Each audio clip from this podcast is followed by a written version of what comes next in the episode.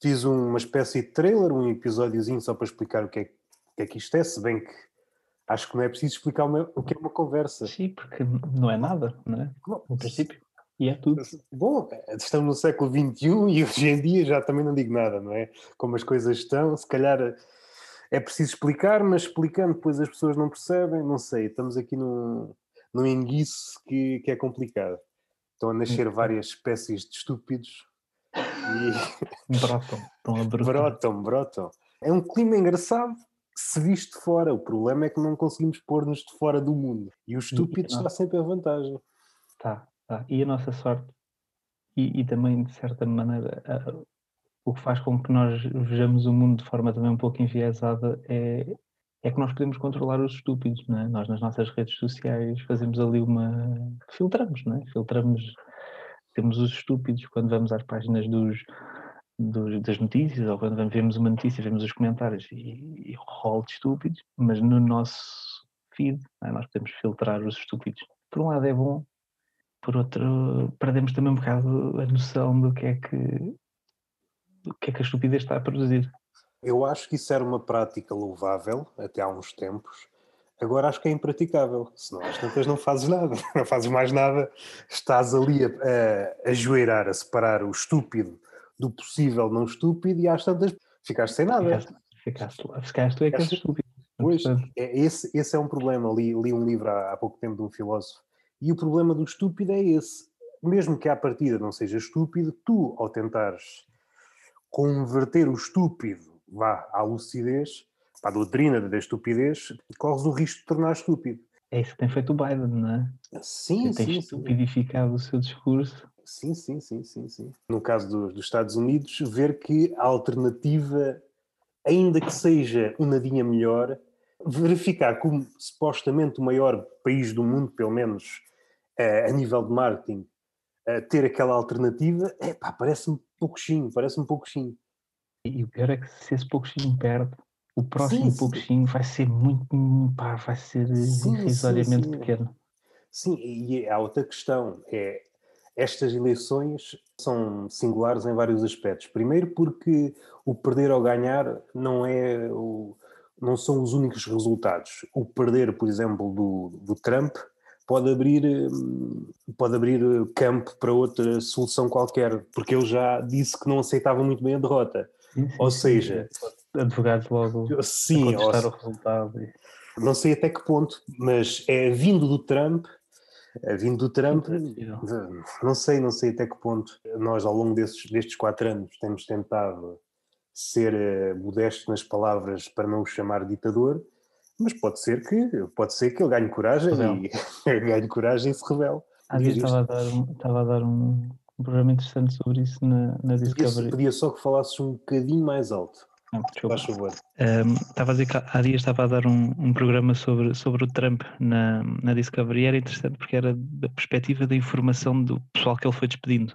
Ele foi despedindo muita gente, muitos assessores, e, e eles já foram lançando vários livros muito interessantes que revelam de facto. Nós achamos que ele é estúpido, mas ele, ele, ele é um ignóbil convicto, ele, ele é absurdamente ignorante.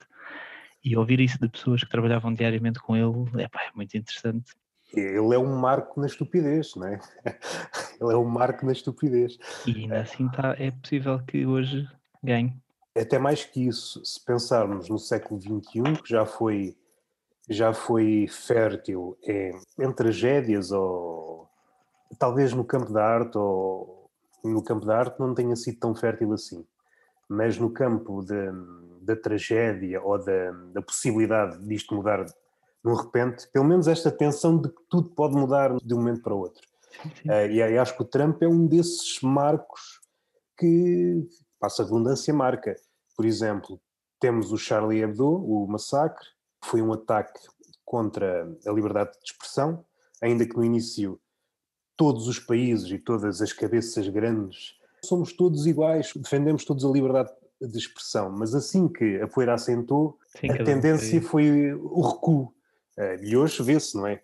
E esse foi um ataque simbólico, Torres Gêmeas e os restantes também foi um ataque simbólico, mas um, alterou a nossa noção de liberdade e, e segurança. Essa aí foi um ataque à liberdade de expressão. Depois, menos, se pensarmos na crise económica, também tem um, tem um peso, mas não é novidade, é uma coisa que já aconteceu, nós vamos vivenciar outra vez, é cíclico.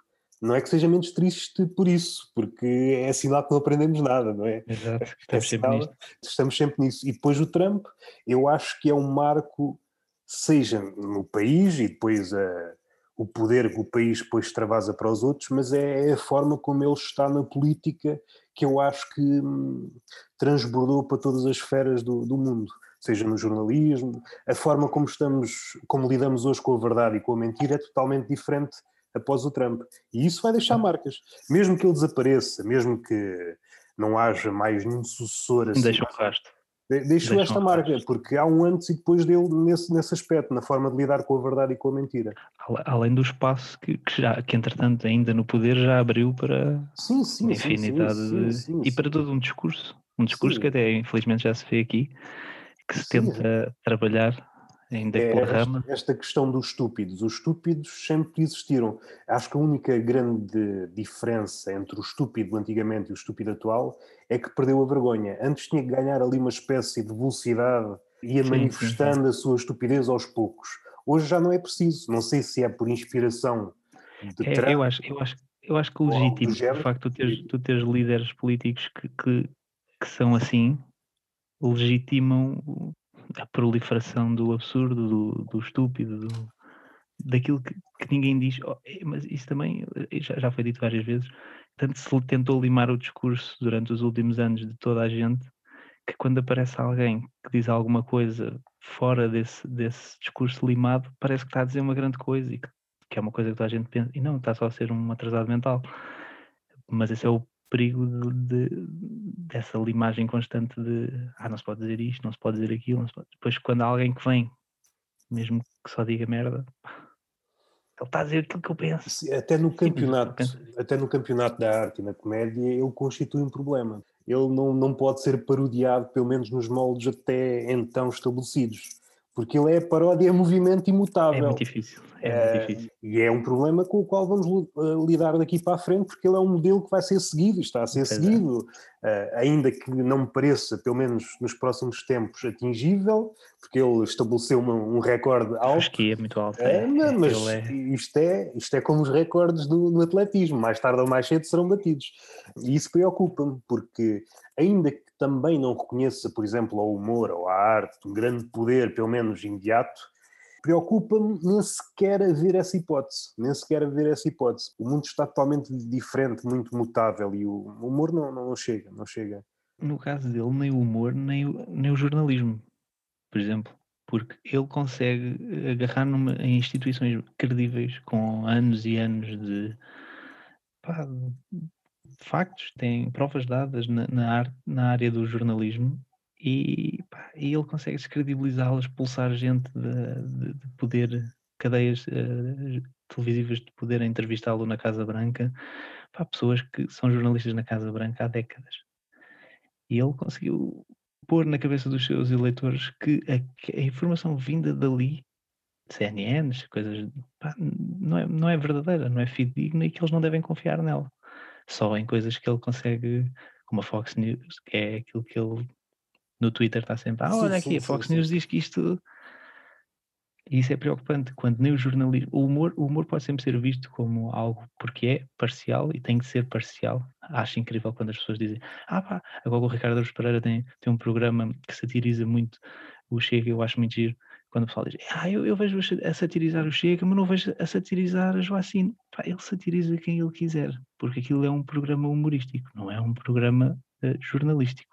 É assim, no limite, no limite é sempre tudo parcial, porque tu não podes, a não ser um poeta, pelo menos na, na forma de abarcar o poema, não na sua conclusão, aquela aspiração ao absoluto, tu tens, no momento de concretizares qualquer coisa, é sempre parcial, tens que fazer sempre um corte entre aquilo que fazes e aquilo que deixas de fora.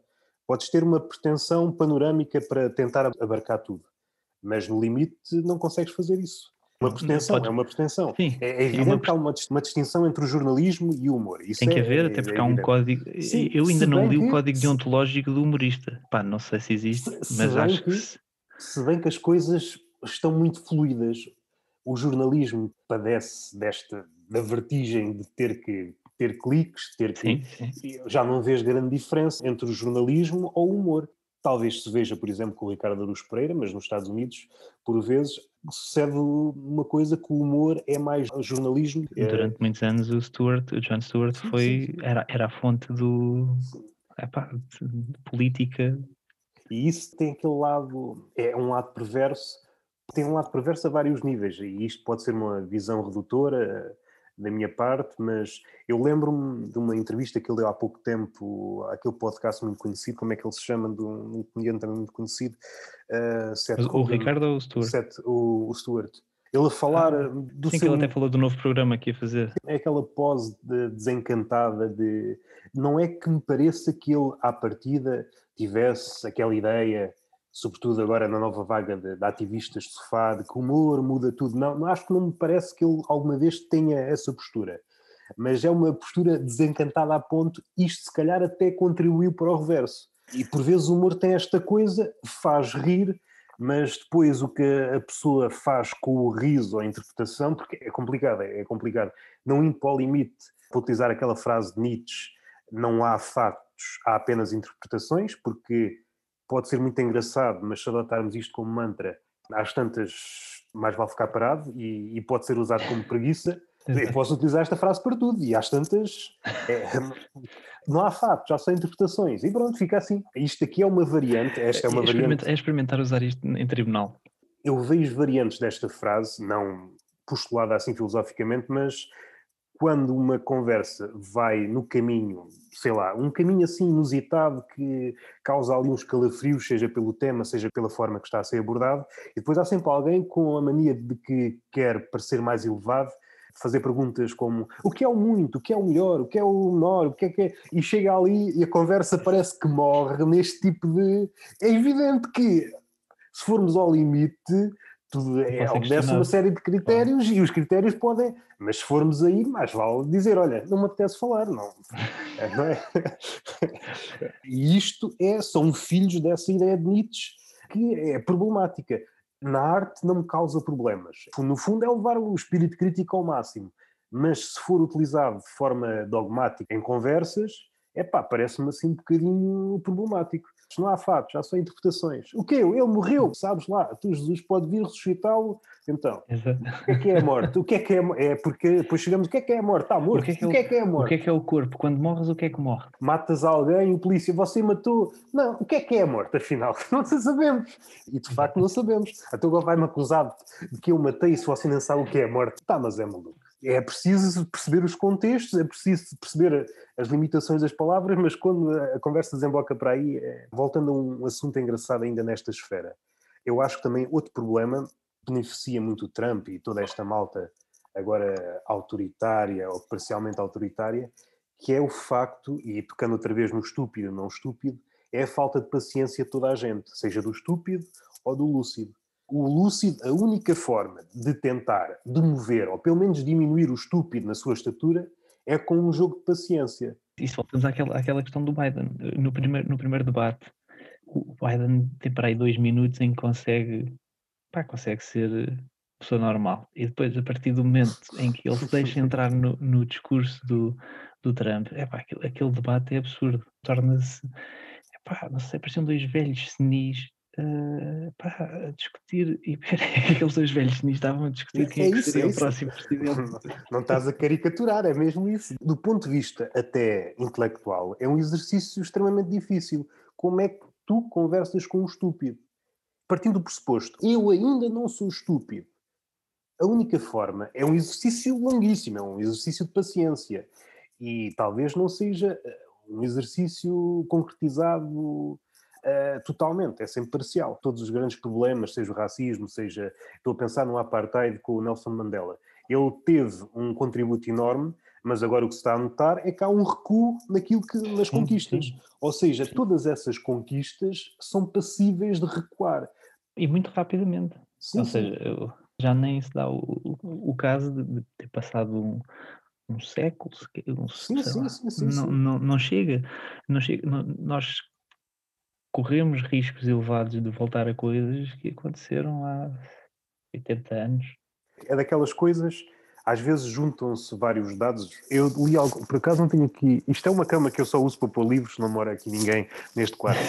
uh, não mora, não mora, mora, mora muita gente. Mora muita gente. Pelo que vejo, mora muita gente. Um, há um filósofo qualquer falando da pandemia, deu assim vários factos assim estão a acontecer no mundo, alguns são relatados, outros não são, mas só assim a título de exemplo. Os hindus, os indianos, estão a perseguir e a matar os paquistaneses muçulmanos. Os paquistaneses estão a matar os hindus. Na Nigéria estão a matar os cristãos. Isto está assim uma coisa. Uh, está assim uma coisa complicada. A China está a, a, conquistar uh, países à volta de forma a alargar o, a sua, o, seu, o seu diâmetro de, de, de oceano, a sua área militar, vá, se assim se pode dizer. Está muita coisa a acontecer agora. Sim, e muita coisa a acontecer e na prática uh, ninguém está a dar conta que as coisas estão a acontecer, porque são coisas que são lá longe, pá, não interessa. É, é lá longe, é lá longe. Tal como quando começou isto, isto era, era na China, e então, pá, para que ter as coisas a tempo e, e, pensar que isto pode chegar aqui? Não. E eu gosto muito, como falaste na China, eu, eu, eu, tenho gostado muito de ver teorias das, da conspiração que existem, não é? Porque agora o mercado chinês está a crescer e tudo. É possível, tudo isso é possível, mas não deixa de ser interessante que ninguém questione o porquê de toda gente, todos os países estarem mal e a China estar bem. É, se, se calhar é porque ao longo dos anos se foi criando uma dependência de trabalho barato, de produtos baratos, de tudo o que é barato. eu, eu acho que há uma. Aqui voltamos à palavra, mas também é um tema mais largo.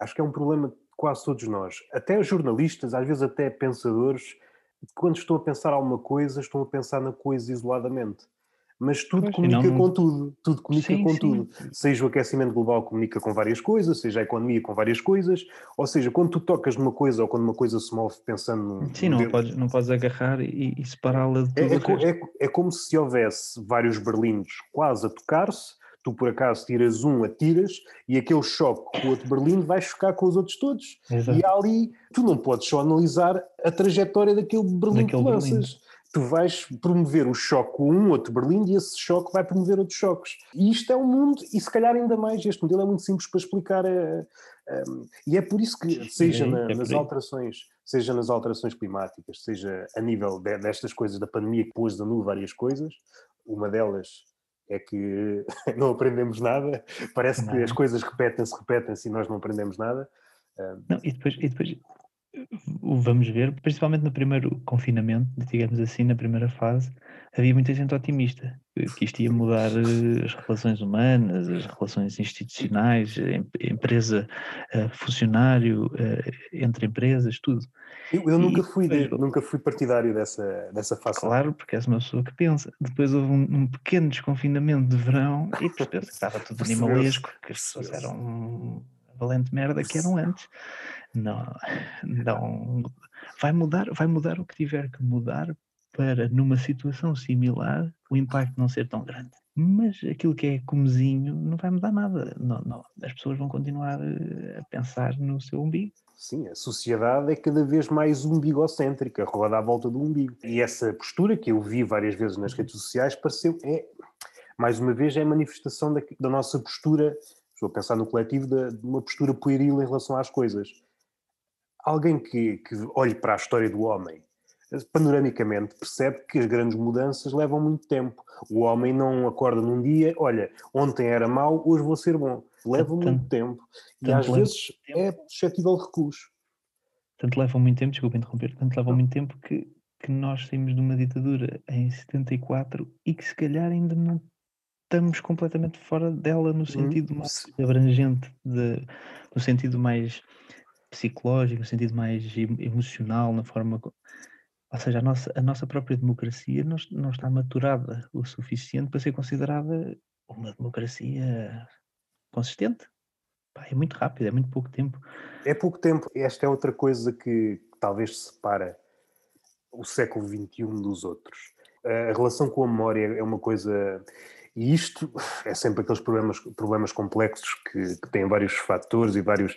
onde é que a gente vai buscar as razões para isto? Ah, se calhar a nossa dependência com, com as redes sociais e internet pode ser uma das explicações. Sim, a facilidade de acesso à informação, não é? E, e, só isso, e só isso já, já dava pano para mangas, a nossa relação. Às vezes, às vezes não, não, acontece, estás num, num, grupo de amigos e alguém diz uh, uma coisa qualquer sobre um filme e nem se lembra do nome do filme porque, porque passado dois segundos de conversa, nem, nem se chega é, a pensar é, muito, é. já alguém puxou do telefone e já, já foi ver quem era, quem era o ator principal.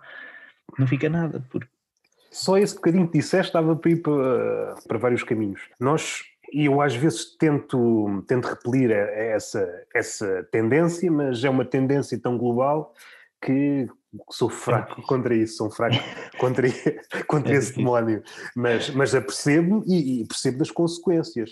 Acho que é fruto da nossa relação consumista com o mundo. Nós temos dentro de, da nossa cabeça, dentro de, da alma, seja o, o que for, nós a partir de um certo momento achamos que o maior número de coisas significa, neste caso, o maior número de conhecimento a nível de séries ou, ou, ou a informação, maior, mais informação é sinal de que sabes mais, e isso não é, não é verdadeiro, não é verdadeiro. O que realmente importa é o teu compromisso com aquilo que, estás, uh, que está à tua frente. É mais importante.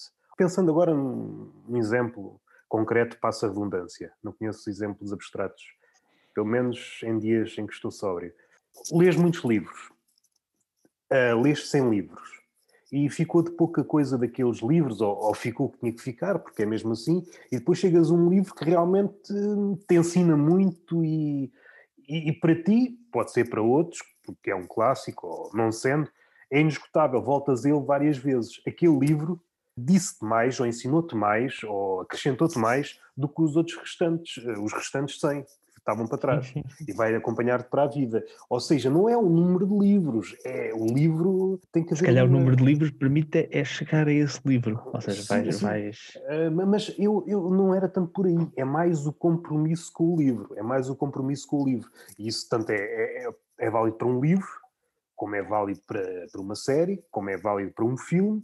Talvez a série seja menos. Estamos mais um, arrastados para um consumo sobretudo aquelas séries, séries com várias temporadas, se uma série, por exemplo, com oito temporadas, dificilmente vais repetir a série algumas vezes. Mas, mas pensando em filmes, aqueles filmes, livros, obras que, que vais continuamente a eles e mas também sofremos do mal daquilo que se faz hoje, e isto pode ser aquela visão velho-novo, aquilo que me parece que chega hoje, que é feito hoje, é, inicialmente parece muito bom, mas fuma-se rapidamente. Envolvidos dias, semanas, meses, seja uma série, seja um livro, não te fica nada na cabeça. O problema também, em parte, é teu, mas em parte é da obra que foi feita só para fins pirotécnicos. É muito bonita, muita coisa a acontecer, mas depois tu parares, vamos lá ver o que é que aconteceu aqui de novo, que não tinha acontecido em mais lado nenhum, e às vezes não precisa ser grande variação. É raríssimo aquele que dá um passo fora da, da trajetória. Às vezes basta dar um passinho ao lado, já é uma, uma proeza assinalável e percebes, não, isto já foi feito milhares de vezes. E o, e o exemplo mais, mais, mais crucial, ou mais, passa a redundância, o exemplo mais exemplificativo é da Netflix. É, surgem séries em barda, mas tu vais barda ver, é mesmo. tudo a mesma coisa. Aqui é o modelo capitalista, está a funcionar, vamos sempre repetir isto até. Sim, sim, e tu vês agora, e, e, vais ver isso ainda mais, porque eles uh, agora vão começar a, a poder exibir os seus filmes porque eles, eles adquiriram um teatro, um anfiteatro, um teatro que funciona como cinema, para poderem estrear obras que depois possam concorrer eh, a prémios, Sim. sem ter aquele, sempre aquela vozinha a dizer, ah, mas isto não passou na sala, mas isto não Eles assim passam isso e a consequência disso vai ser uma homogeneização completa de, de conteúdo, porque é inevitável, por mais mas, que sim, sim. por mais que, que eles tentem diversificar quando, quando o teu objetivo é quantidade, é pá, inevitavelmente a qualidade vem por aí abaixo. É normal, é natural. Tu vês até, por exemplo, as séries do, do Ricky Gervais, quando é o The Office, quando, quando é a versão americana, tem, nem sei quantos episódios a mais, tem 20 e tal episódios por temporada. A qualidade, na minha ótica, não é a mesma do que o Gervais conseguiu conter em seis episódios, com os especiais depois, 6 mais 6, em 12 episódios e dois especiais, ele tem qualidade, como ele faz em todas as séries, não é? ele, ele minimiza, ele compacta para te oferecer um produto melhor. Mas é, e essa ideia, tem a versão errada, tem a versão ideia, errada diferente. Essa que é a versão de esticar, esticar, esticar, esticar, esticar, esticar, esticar.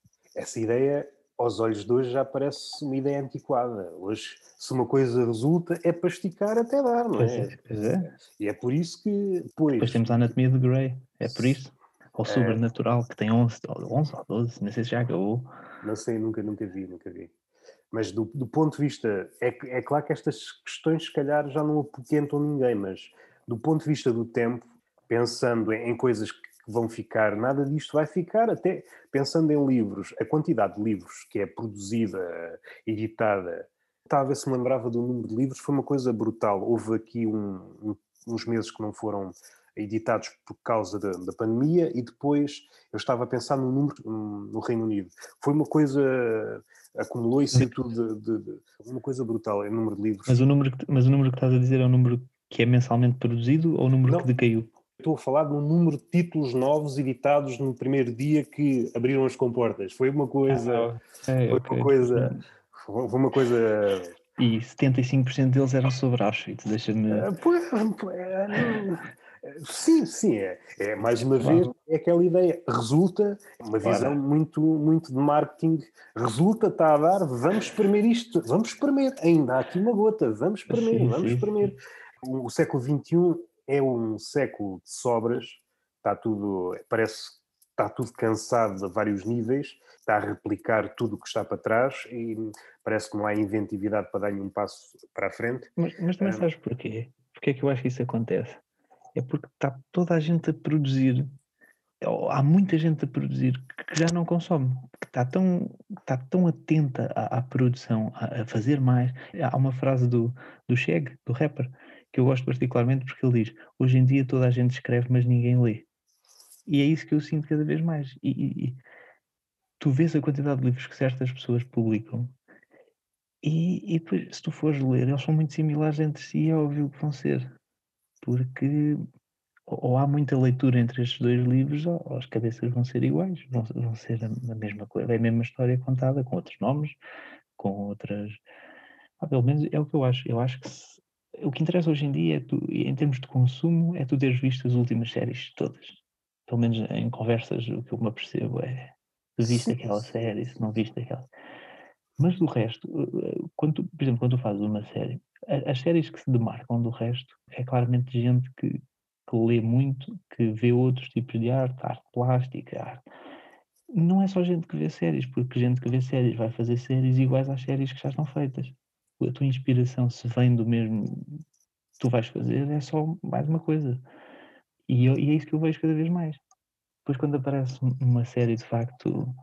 Depois, hoje em dia, também há uma coisa que, que eu não sei se, se é particularmente interessante, que é quando uma série é de facto diferente e boa, depois toda a gente, quando, como se começa a falar dela, toda a gente vai querer ver, e de repente essa série ganha uma, uma fama tão grande, um impacto tão grande, que acaba por perder na capacidade de assimilação que tem uma. Pronto, que tem a maioria, não é? A maioria não. Ou seja, tu transformas uma série de culto numa série global também tem algumas. tem algum, tem algum impacto na Hum, sobrevivência dessa série, por exemplo. eu não sei se concordo com a razão, eu acho que uma série dessas, estou a pensar, fazer aqui um paralelismo com o livro, com certos livros que aquilo que está à volta é maior que a coisa em si, seja pelo aparato que está à volta pelas, pelas obras paralelas que gera, seja pelo autor em si, o autor tem uma aura sei lá do quê e aquilo atrai mais que o livro em si. E pode acontecer na- nas séries também. Ter, não é aura, mas ali uma espécie.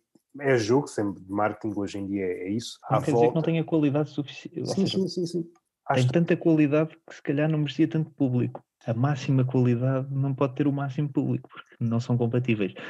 Sim, sim, sim. Isso é, é sempre um jogo de funil, é sempre à medida que tu estás a fazer uma, seja uma piada, seja um texto, vais tornando, não queria utilizar hermético, hermético, mas vais, vais tornando a coisa mais cifrada, vais, vais cortando, vais cortando, Vais perdendo, vais, vais perdendo. é? E, aqui- e aqui neste particular é isso que assusta e é isso que, que admiro e é isso pensar nos criadores, por exemplo, em Portugal, seja de, de séries assim, vá, mais de culto ou de livros, quem os faz ou quem os escreve, é um salto assim para o abismo, porque é preciso não esquecer que o português lê em média um livro por ano. Um livro, um livro, livro por ano. Por ano. Por ano, por ano. ok. Um, pois. Por isso, sabendo isso, epá, é, um, é um exercício. Epá, Logo aí tu vês a quantidade de livros que, que, sim, pululam nas prateleiras das, das livrarias e, e, o que vai ser lido na prática, o que vai ser lido. Sim, sim, sim. E, e dava para, para pensar nisso de várias formas. Seja naquilo que certas pessoas dizem que lê, mas afinal não lê, porque se toda a gente diz que lê, a média não era essa, uh, e depois há aqueles que compram muito, mas não leem nada. Depois há os colecionadores. Sim, sim. Também. E nós estamos a pensar no livro, no livro romance, porque se pensarmos em géneros mais uh, como a poesia, epá, aí, aí é mesmo alguém que está a escrever para ninguém, né? está a escrever para ninguém. E, e, vamos tocar naquilo que tu disseste. Nos poetas, então, acho que ainda é um exemplo mais, mais ilustrativo daquilo que disseste. É certeza, certeza que há mais poetas do que leitores de poesia em Portugal. Ah, sem dúvida, porque toda a gente acha que escreve bem poesia, que é uma e, coisa e, fantástica. E depois Pá, então, depois na altura dos blogs, na altura dos blogs tu percebeste isso certamente, que sim, toda a gente sim. tinha um blog, toda a gente escrevia poesia. Pá, é interessantíssimo. Depois de perguntar, pá, diz-me qual é o teu. Era sempre pessoa, era sempre. Sim, na dúvida, chuta pessoa. na isso, dúvida, isso porque ele, pá, ele tem boés, meu. Eu gosto de um deles, agora não me está a vir. E, e a poesia, todo o ofício de escrita é um ofício exigente, mas o da poesia é o mais exigente de todos eles. É aquilo que não pode ser dito de outra forma. Para alguém se abalançar no exercício da, da escrita da da, da poesia, é pá, depois acontece muitas coisas, acontece, acontece isso, no limite é como é que há mais poetas do que leitores, porque um poeta, todos os escritores o são, devem ser leitores, mas o poeta ainda mais, o poeta tem que ter um domínio... Sim, um conhecimento... Uh, tem que ter um domínio, se não há tanto, o que acontece é que estão a escrever poesia como, como escreviam há, há, há 10 séculos e, entretanto, já houve 30 ou 40 formas de escrever poesia. Mas isso também é um mal de. Eu acho que é um mal um, até mais geral do que isso. Há um cronista espanhol que acho que é Javier Marias. Eu, não, eu acho que até falei com a Ana Marcos sobre isso. Há uma crónica que ele fala uh, desse aspecto que estamos desligados de tudo e como nós não recuamos muito. Ele falou do, do, do Drácula, falou do Frankenstein. Sabes aquelas casas de terror costumavam existir nas feiras. Não sim, sei. Sim, sim. Um, ele diz que em Espanha já não existe, ou pelo menos nesses moldes, porque as crianças já não sabem quem são essas figuras. Nesse imaginário, onde já não, o, o Drácula já não nos diz nada, os fantasmas já não nos dizem nada, o lobisomem já não nos dizem nada. E são figuras, quer queiramos, quer não, têm, têm publicidade, não é? Não é uma figura que apareceu aí e depois torna-se difícil. Tu constróis com base em referências que podem ser explícitas ou não, mas se ninguém sabe nada, tu estás a. Pois, ou seja, quanto mais recuada for a tua referência, pior, não é? Um, sim, vai sim. ser. Eh, sim, sim. Isto é referências. tinha pensado nisso. Isto é, é, é referências que podíamos dizer lá, populares, pop. Então, sim, sim, sim, como é que, mais pop. Então, como é que alguém pode estar a fazer uma série e fazer referências? E não precisa de ser aquelas referências armadas ao pingarelho que podem estar lá ou não estar, mas que fazem sentido para a série ou para o livro. Fazer uma referência a Dante, fazer uma referência uma pintura qualquer de Botticelli, fazer.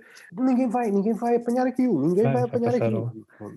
Sim, lá está, é porque o consumo é tão pouco, é, é, é, consumo daquilo que está a acontecer, porque o que interessa é, é teres visto a última coisa, não é teres visto a mais antiga, não é estares a par do mais antigo. Eu não sei qual é a tua relação, por exemplo, a nível de livros, se calhar séries é um bocadinho diferente, mas a nível de livros, qual é a tua relação? Se te inclinas mais para os clássicos, se estás muito atento com os novos lançamentos, se tem diferente, um, Depende. É que... Depende. Por acaso é uma, é uma coisa interessante que eu, que eu, gostava de falar contigo, que é, é obviamente que eu, eu, tento muito ir, ir aos clássicos porque por algum motivo são, não é? E então uma obra que sobrevive é, é óbvio que é óbvio que merece ser, ser lida mas tento fazer o, o balanço, mas essencialmente só consigo fazer pá, com, com, um número muito reduzido de países. Ou seja, fazer o balanço com, com escritores contemporâneos pá, acabo por fazer por, com, com, um número muito reduzido de países. Portugal, América, Inglaterra, América Latina, mas, mas no geral, ou seja, não, não da Argentina, não, não, não conheço cinco, seis escritores contemporâneos argentinos. Não conheço, conheço mais cinco, seis escritores da América Latina contemporâneos. Grécia, por exemplo, não sei nada sobre, não sei o que é que a Grécia produz hoje. No outro dia pensava nisso. Um país que nos dá tanto. Assim, de repente, só me lembro dos Céfaris e o Odécias. Eh, não sei se ainda estão vivos, por acaso, mas assim, mais ou menos recentes. Percebo onde é que tu ias, né? um portento da antiguidade e agora. Já tem uma qualidade enorme mas eu também acho que está muito fechado, está muito. O nosso, o nosso foco está muito. autores contemporâneos americanos. E nós, e nós aqui a fazer uma lista infinita deles, ingleses, eh, franceses. E nós mas, padecemos, mas... De, nós padecemos desse mal. Alguém que queira escrever em português, primeiro padece de um mal terrível que, ou fazes como Saramago, pelo menos quando ele era vivo, não queria brasileirar os livros, agora se calhar como já perdeu a mão, é, infelizmente, agora deve ser, deve ser de eh, qualquer maneira, mas é, é, difícil, e até porque o Brasil, apesar de ser um país muito grande, lê pouquíssimo, se calhar eh, pois. até nós lemos um livro por ano, eles se calhar leem meio livro por ano, se calhar só é muitos, depois se calhar a coisa compensa a nível de livros. Sim, que dá, dá para viver porque consegues, os poucos são muitos, ainda assim, não é? a porcentagem é baixa, mas aqui, as, as, rampas de lançamento, para quem quer escrever, é tentar chegar ao mercado anglófono e o francófono. A partir daí, e o italiano, que eles também leem muito, salvo erro, uh, mas esses dois, França e, e teres um livro traduzido em língua inglesa, depois esse livro, se tiver sucesso, depois pode ser traduzido em várias línguas. Mas o que, eu sinto, o que eu sinto é muito isso. Sinto que, e tenho feito muito esse exercício, tentar perceber, e depois faço pesquisas ridículas. Faço, pá, tento fazer pesquisas na língua mãe para tentar perceber, pá, dei um escritor romeno, pá, um gajo qualquer, pá, para, eu, para eu perceber como é, como é que pensa hoje em dia, como é que os escritores, sei lá, em Portugal eu consigo falar com alguém e dar inúmeros, pá, infinidade de nomes sim, sim, sim. contemporâneos para. Ou seja, o que eu quero, a minha resposta é em Portugal consigo. Estou a estar-me a ouvir pior, né? Porque eu tenho que segurar aqui assim. Uh, porque tenho a miúdo a dormir isto. Mas está-se a ouvir, está-se a ouvir, está-se a ouvir. No caso de, de, dos, nossos, dos nossos escritores, é muito mais fácil. É muito fácil, tanto pego num clássico como num, num autor contemporâneo, temos muitos e bons, e pá, é fácil. Americanos, igualmente.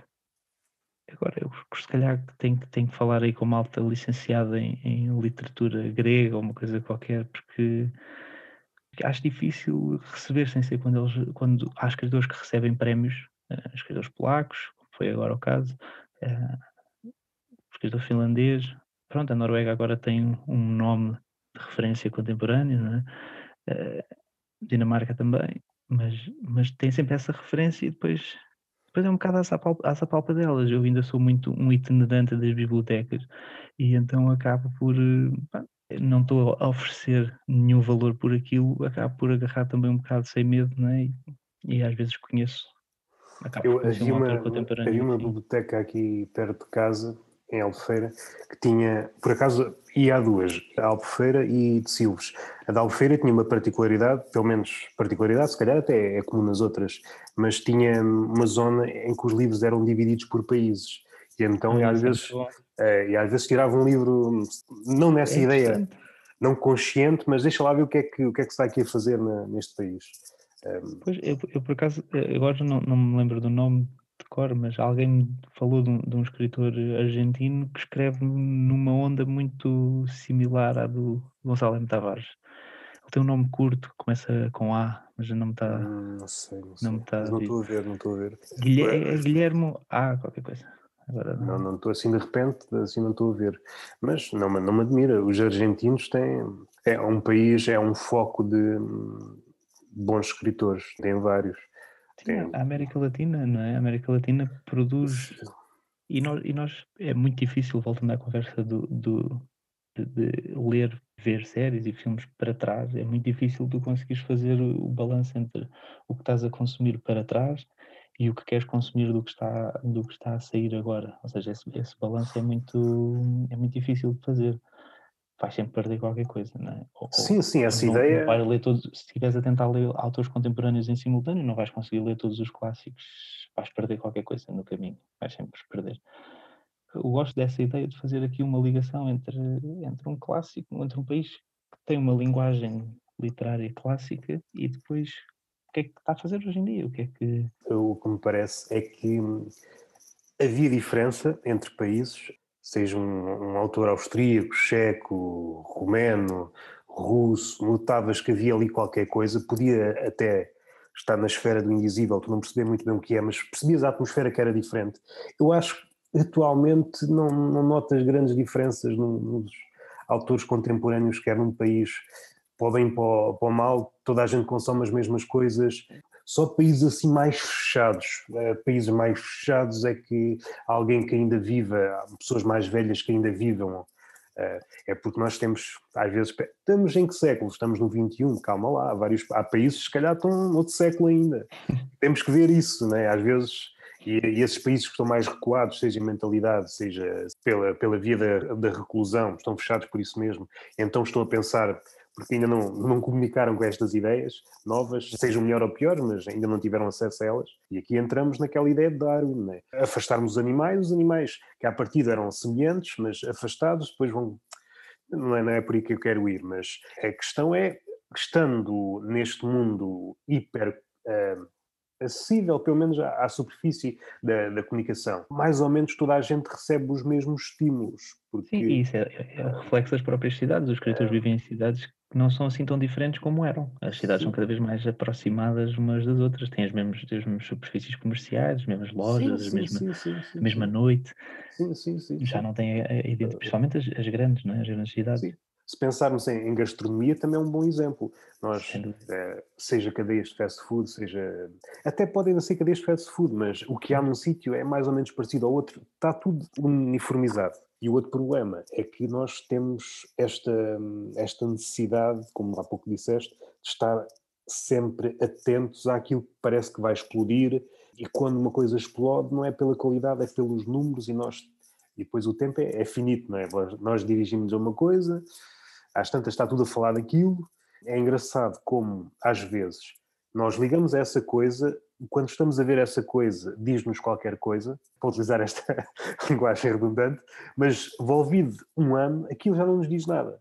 É o mais comum, isso é o mais comum. Um, e, e, que nos tira as ilusões, para aqueles que pensam, não, sou imune a essas ilusões, seja da publicidade, seja dos números. Não, eu consigo pensar pela minha própria cabeça cada um consegue até certo ponto, mas cada um também. Há sempre uma influência. É influência, influência. E só o tempo. Tu, é podes, tu, podes, tu podes não ter os, os influencers do resto do mundo, mas tens os teus.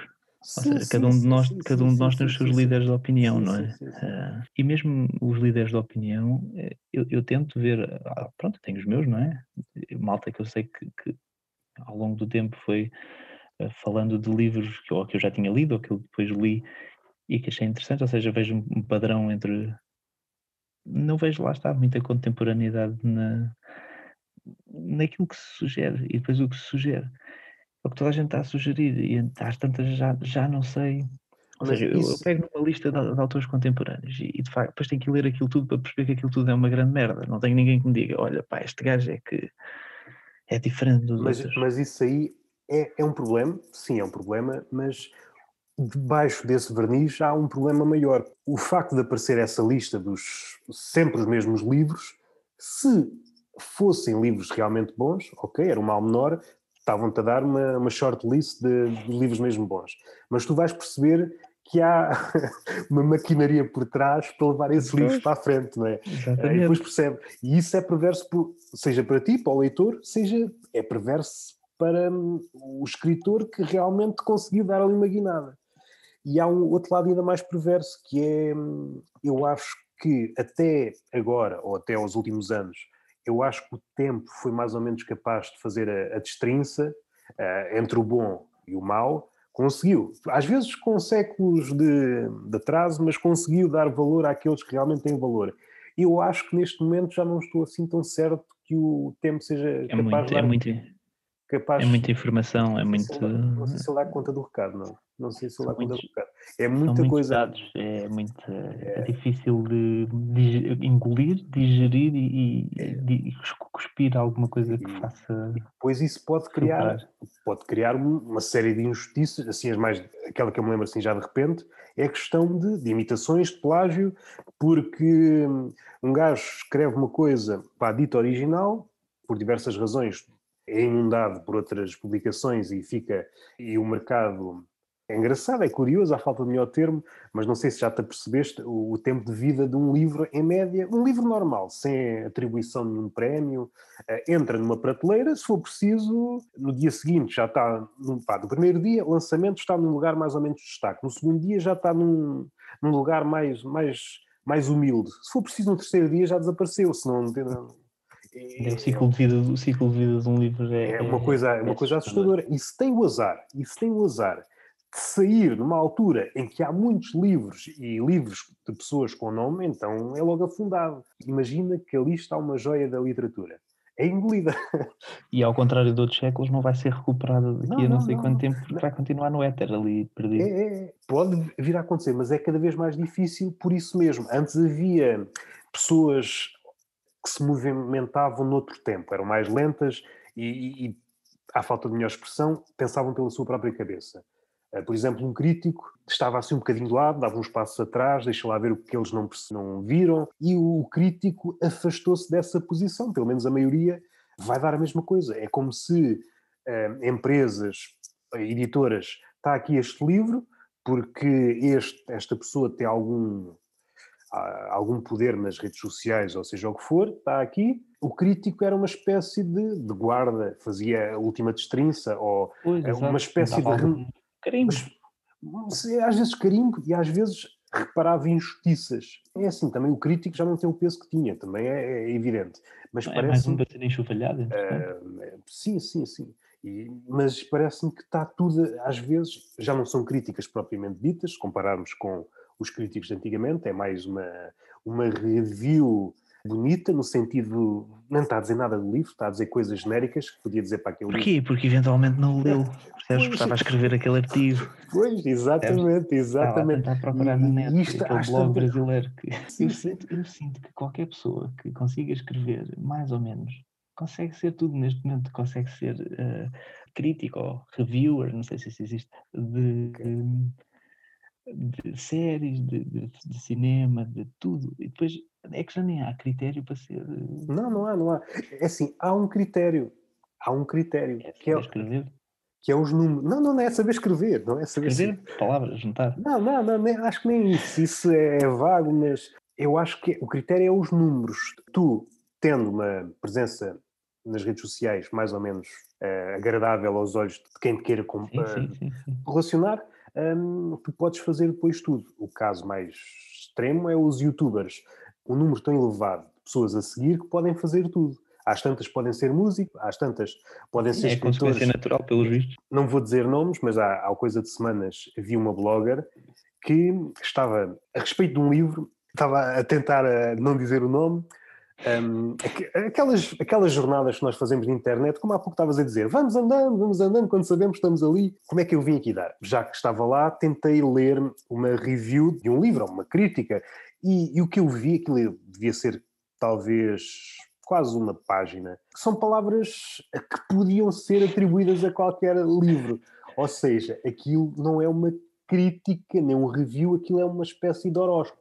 Aquilo serve para tudo. E o mais engraçado, o mais engraçado é que essa pessoa dá aulas de escrita criativa. Este é o lado perverso. É que tens números e depois as pessoas, isto já é instintivo, que é, tens números, tu deves saber o que estás a dizer, ah, e às tantas compro tudo, e é um ciclo de, de porcaria, é, não tem outro nome, que é difícil de sair. que é, os números Sim, sim, atualmente legitimam tudo. Com as redes sociais é, E é, é difícil, é, é difícil. O filtro, o filtro não é um filtro nem justo, nem, nem sei se posso dizer justo, opá, não é um filtro que tem ao mínimo de, de garantir que aquela pessoa.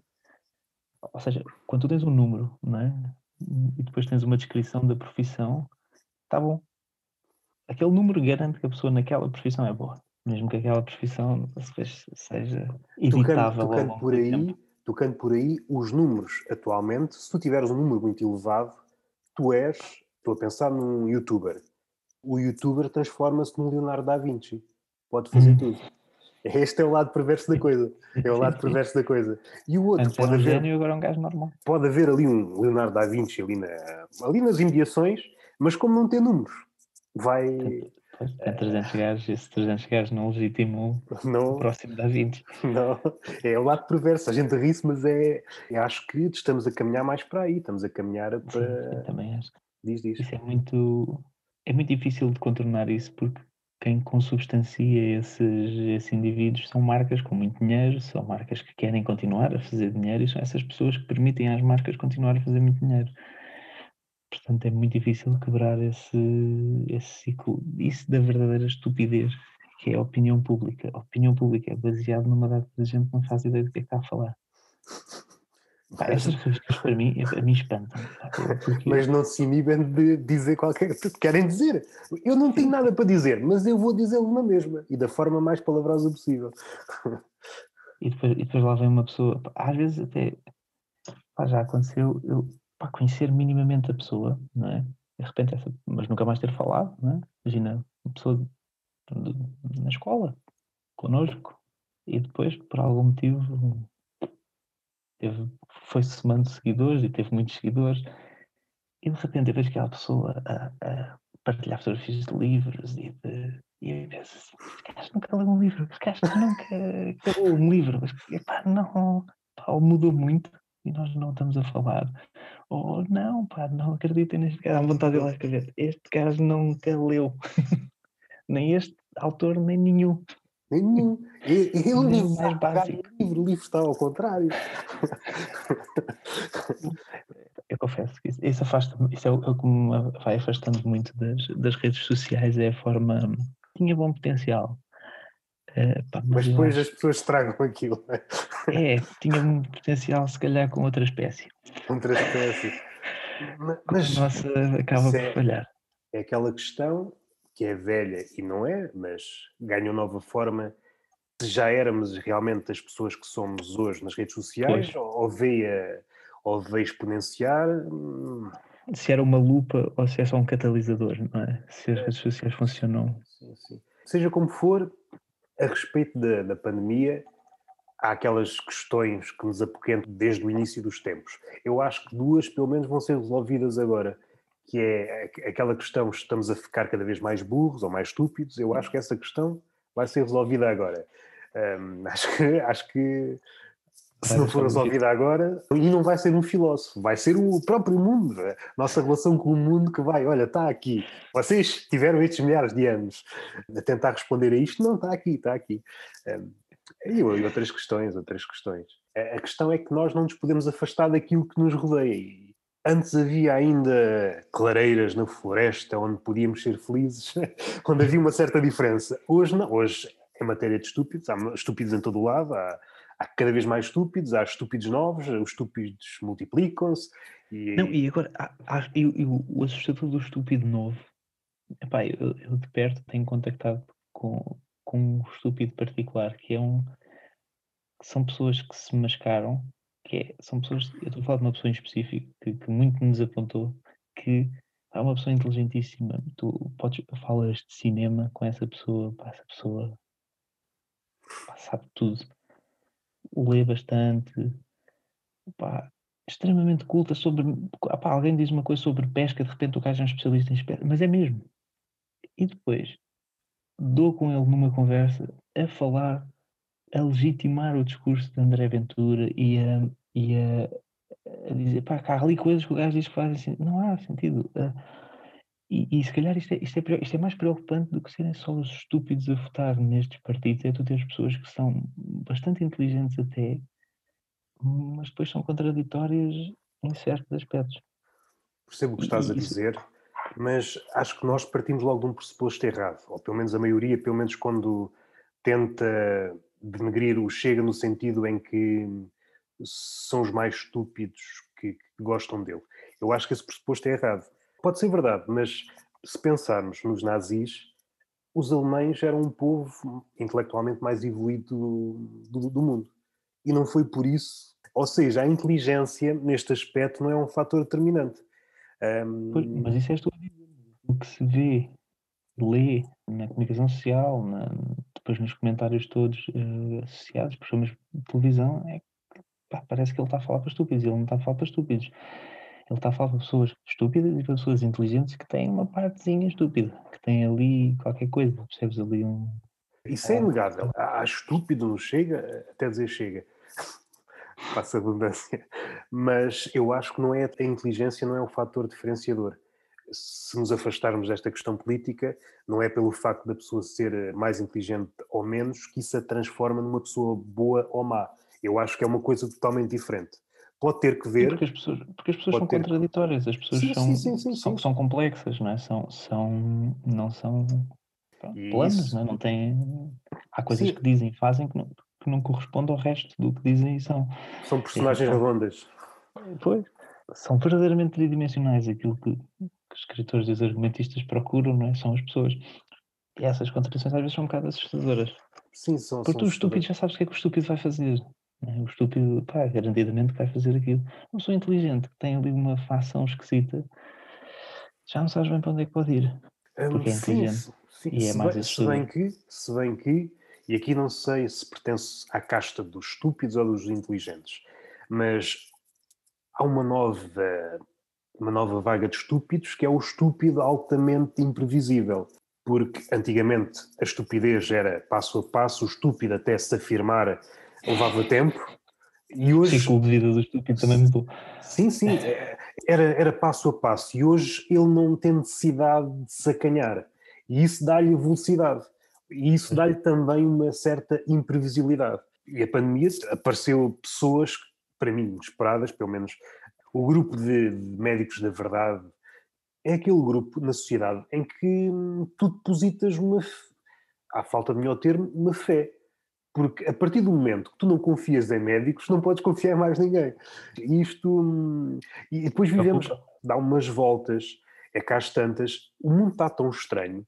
Tu chegas a certas alturas, a certas partes desse ciclo, em que te vês obrigado a dar razão, por exemplo, aos antivacinas, na questão de de que lado é que eu estou. Se pararmos para pensar, uma vacina é uma coisa complexa que leva demasiado tempo leva o tempo que leva, porque é, a ciência é mesmo assim, e mais uma vez, estamos desligados das coisas, parece que a ciência é uma coisa que carrega-se um botão e a coisa aparece. Não, a ciência é um processo que é preciso repetir vezes sem conta para tentar evitar coisas, que as coisas corram mal. E mesmo assim, às vezes, no campo da medicina correm. Então, se passarmos essas etapas todas, as coisas vão correr mal. E. Se adaptarmos a velocidade do século à velocidade da medicina. É isso mesmo. À partida, tu olhavas para os antivacinas, é pá, estes gajos são estúpidos, afinal não, afinal em parte tem razão, porque as vacinas criadas nesses moldes não fazem qualquer sentido. É a beleza do século se gostarmos de ver isto arder, porque chegamos a um ponto, não, temos que concordar. Por exemplo, no caso do Bolsonaro, quando ele no início da pandemia, não, isto, isto é bom é que andem todos por aí, isto eh, não faz, não faz mal eh, andarem por aí.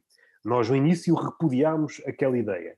E hoje estamos a replicar mais ou menos a ideia dele. Eh, não é que seja a ideia dele, mas os moldes. E é engraçado como, uh, no momento, estamos contra, mas a seguir já estamos. Este ano e este século está. Mas isso também, isso também vai ao encontro da questão da memória. Sim, sim, sim. sim. Não, é não, há, não, há, não há memória. Não. Já Aqui... ninguém sabe o que é que um, um, líder político disse em março sobre a pandemia. Sim, sim, sim, sim, sim, sim, é, A, questão da, a questão da memória há outra coisa. E há outra coisa. É ficou patente na pandemia é que nós pensamos que nós somos especiais, seja legitimado por, um, por estarmos num país qualquer, ou seja pela religião, seja o que for. Nós vemos a coisa a acontecer, no caso da pandemia, vimos a coisa a acontecer. Não, nós somos diferentes, a nós não nos vai acontecer. E Sim. acontece. e acontece. Ou seja, um, aquela questão de que a memória é efetivamente uma mais-valia, não sei se é porque a memória em si não é nada, temos que saber usá-la.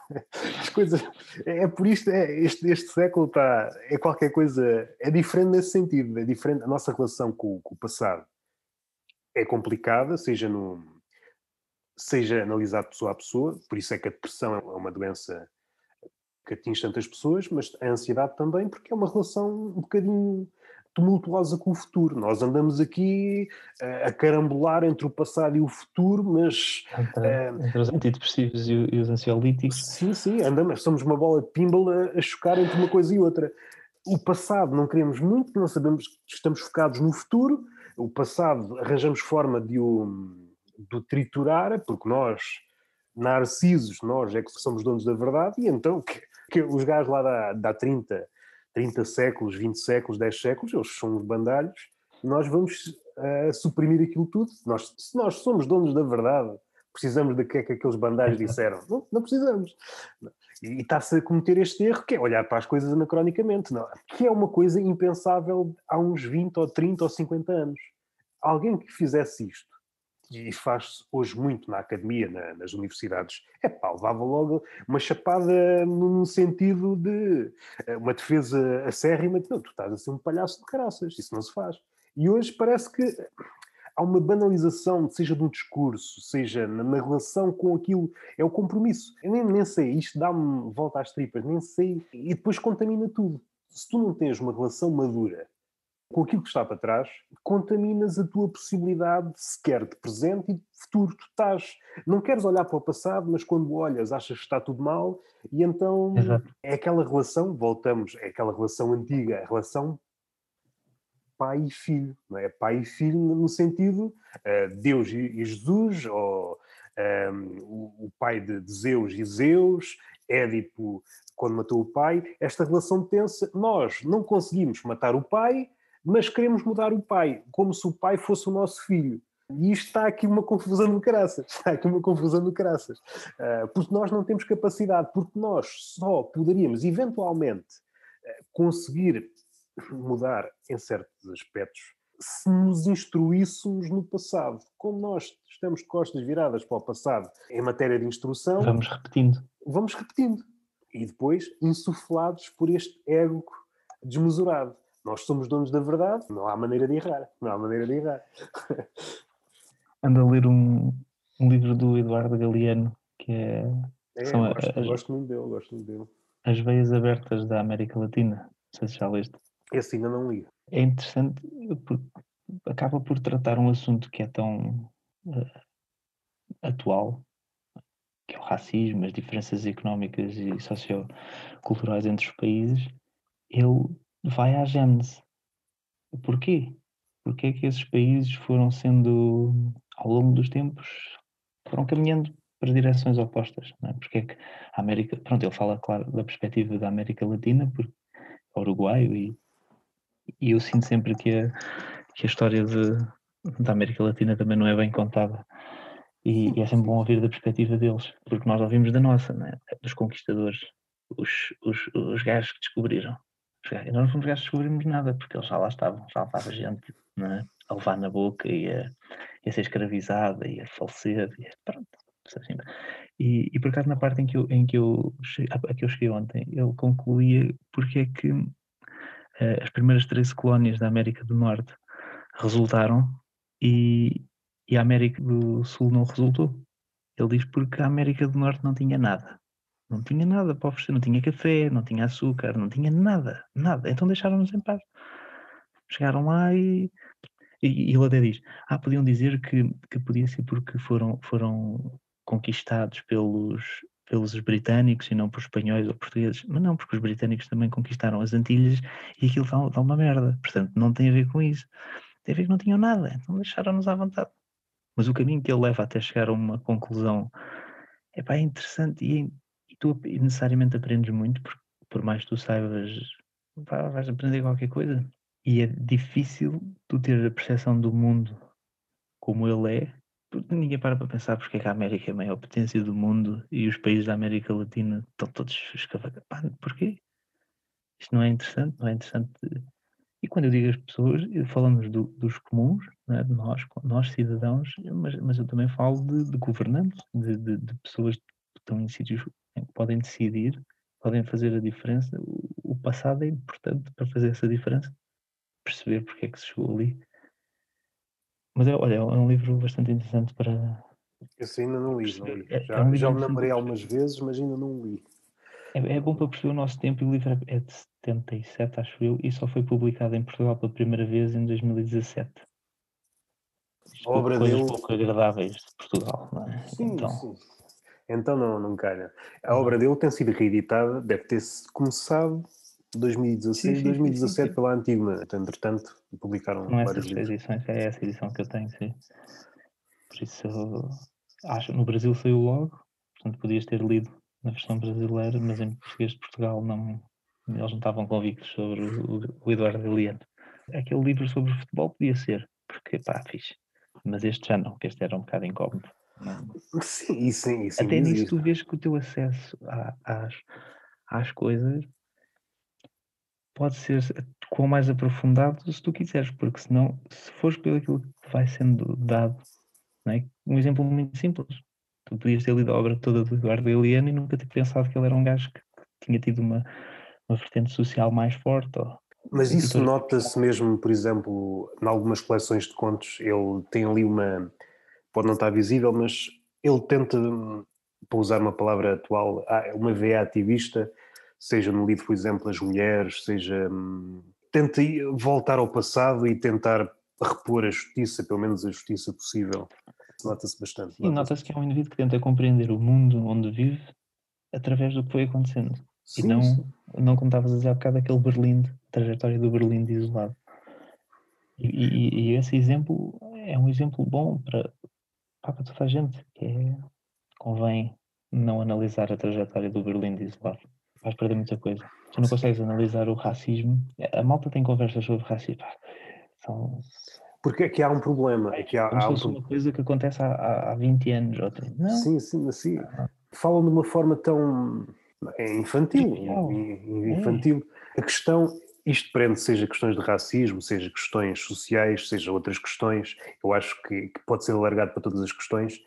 Atualmente é preferível ou, quer-se ter razão. É, isso é o, é o ponto essencial queremos ter razão ou pelo menos beneficiar de alguma forma com aquilo que estamos a dizer. E é relegado para segundo plano ou para terceiro plano, ou nem sequer é elencado nas prioridades da pessoa, que aquilo realmente contribua para, para melhorar a situação. O efeito das tuas palavras começa e acaba na autoridade que podes tirar delas. É uma questão mais de reputação.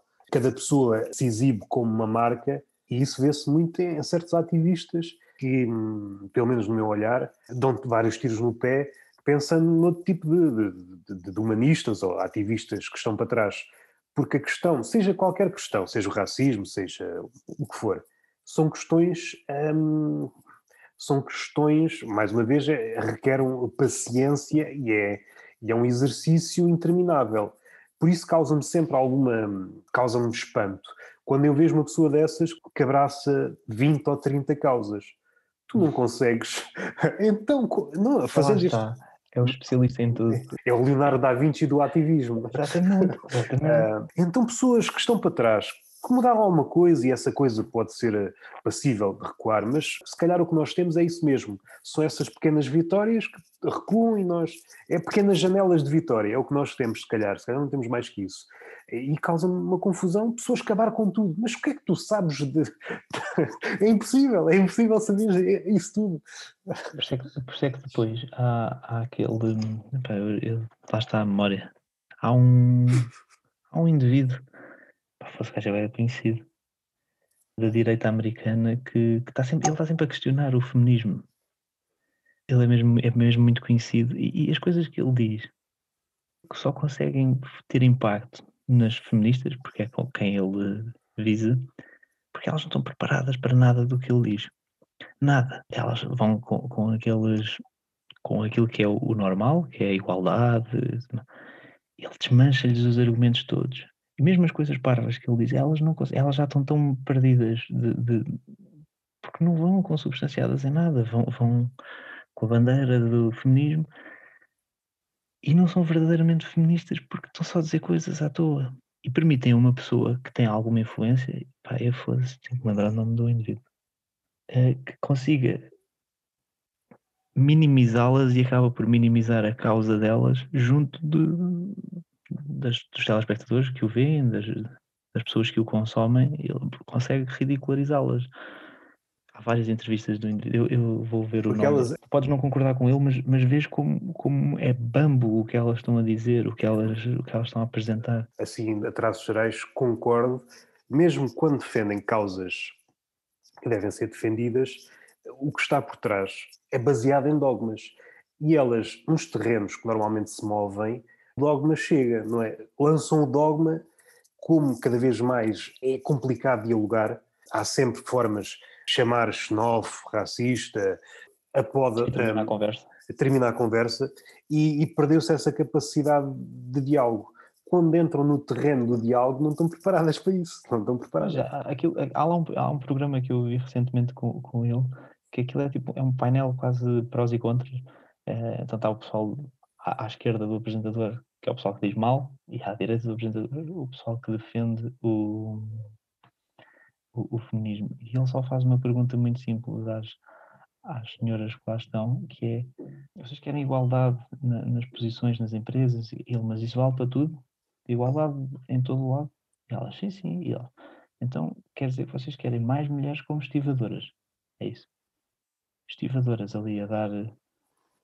Eu acho que vi essa entrevista. Eu acho E elas eu... não conseguem dizer nada, nada, nada. Aquilo fica um vazio. Depois é tipo o público do lado dele, tipo, ah!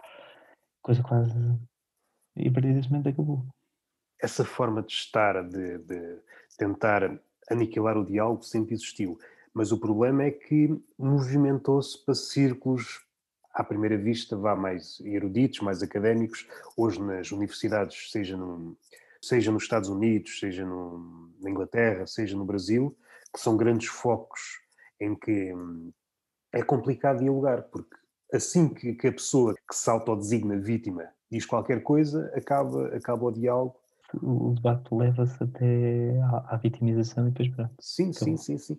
Quando por vezes quando por, quando por vezes está longe de ser vítima, por vezes está longe de ser vítima, que depois cria, até dentro do, do grupo que defendem, seja as feministas, há várias quesílias entre elas, porque às tantas estão a defender só um grupo ultra privilegiado que é, elas basicamente estão a viver uma ficção, não é? É um exemplo, às vezes, eh, de Portugal, às vezes eh, as feministas mais mais ruidosas, este ruidoso pode ser, pode ser uma poda assim um bocadinho ultrajante, mas eh, elas estão a falar do que não percebem, porque elas pertencem a um extrato em que não convivem com, vou utilizar um termo caro aos, às feministas, com a mulher real. Estão completamente desligadas, com, completamente Sim, só desligadas. Querem, só querem aparecer e dar o seu...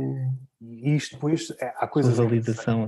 Há ciclos destas conversas ou seja do feminismo, seja do racismo, muito engraçado.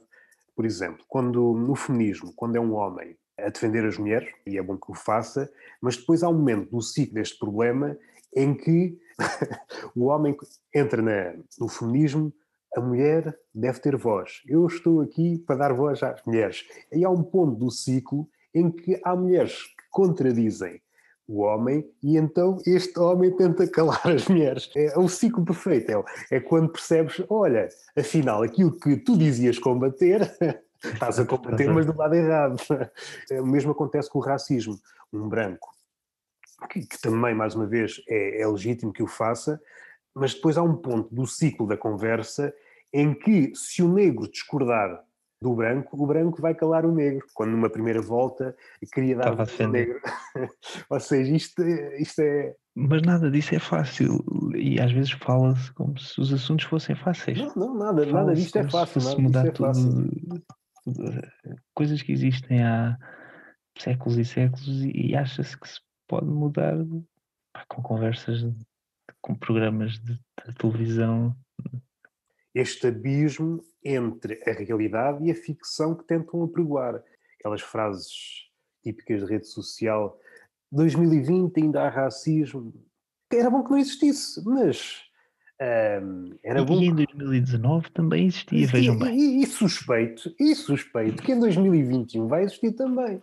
Eu até dizia 3 mil, mas não, não digo que às tantas podemos estar extintos já nessa altura. Mas... sim, podemos colapsar completamente podemos. enquanto sociedade. Mas, mas suspeito, porque o racismo, é pá, o racismo é, é uma manifestação de uma coisa que é o bode expiatório. Nós queremos depositar qualquer coisa no outro, pouco fundamentado. Isto já vem de trás, isto já vem de trás e é. Na altura em que nós achávamos que fazia sentido, nós, portugueses, sim, sim. por exemplo, eh, entrar num, num, outro país que não o nosso, estarem lá pessoas e nós dizemos, não, isto agora é nosso.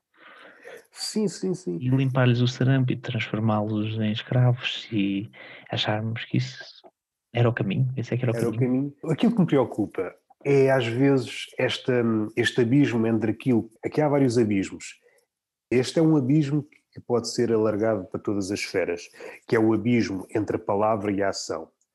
Mais uma vez, as pessoas, pelo menos mais influentes, estão mais importadas na, na reputação, gastam toda a energia na palavra, esquecendo-se depois na ação. E depois é válido também para o humor, não é?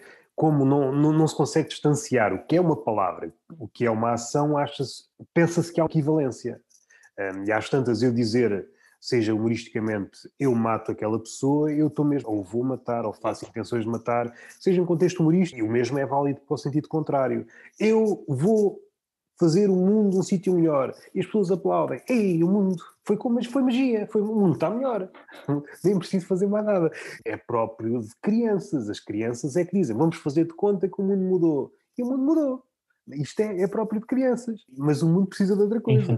É a infantilização do, é. de tudo é. desde o discurso.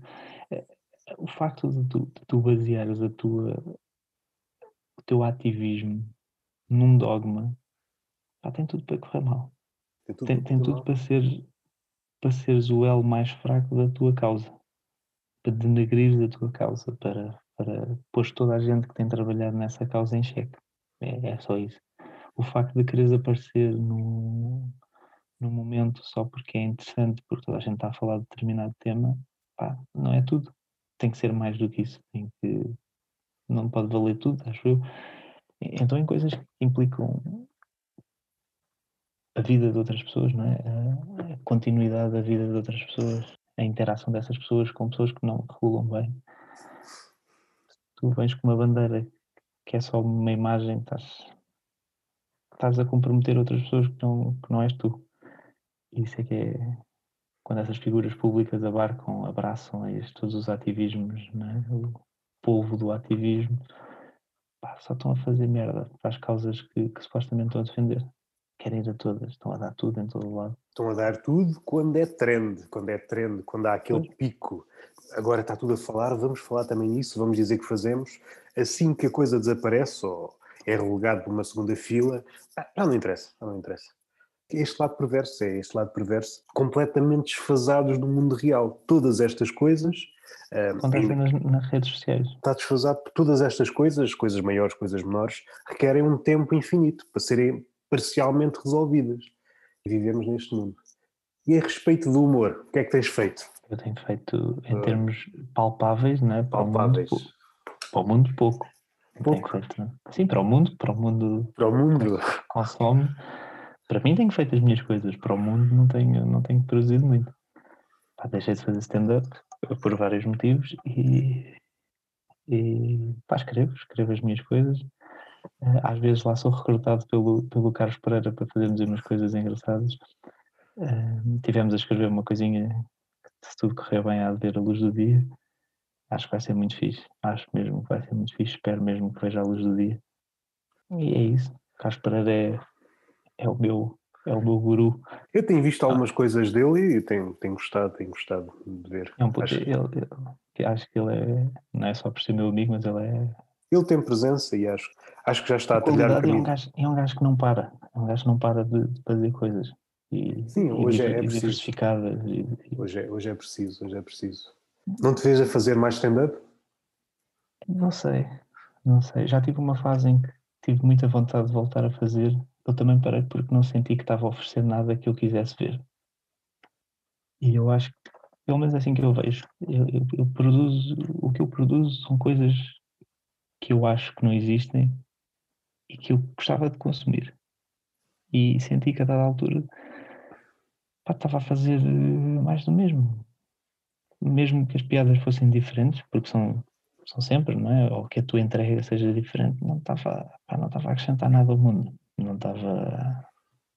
Ou seja, eu não sentia que pagasse, ou que não era só pagar, se quisesse sair de casa para me ver.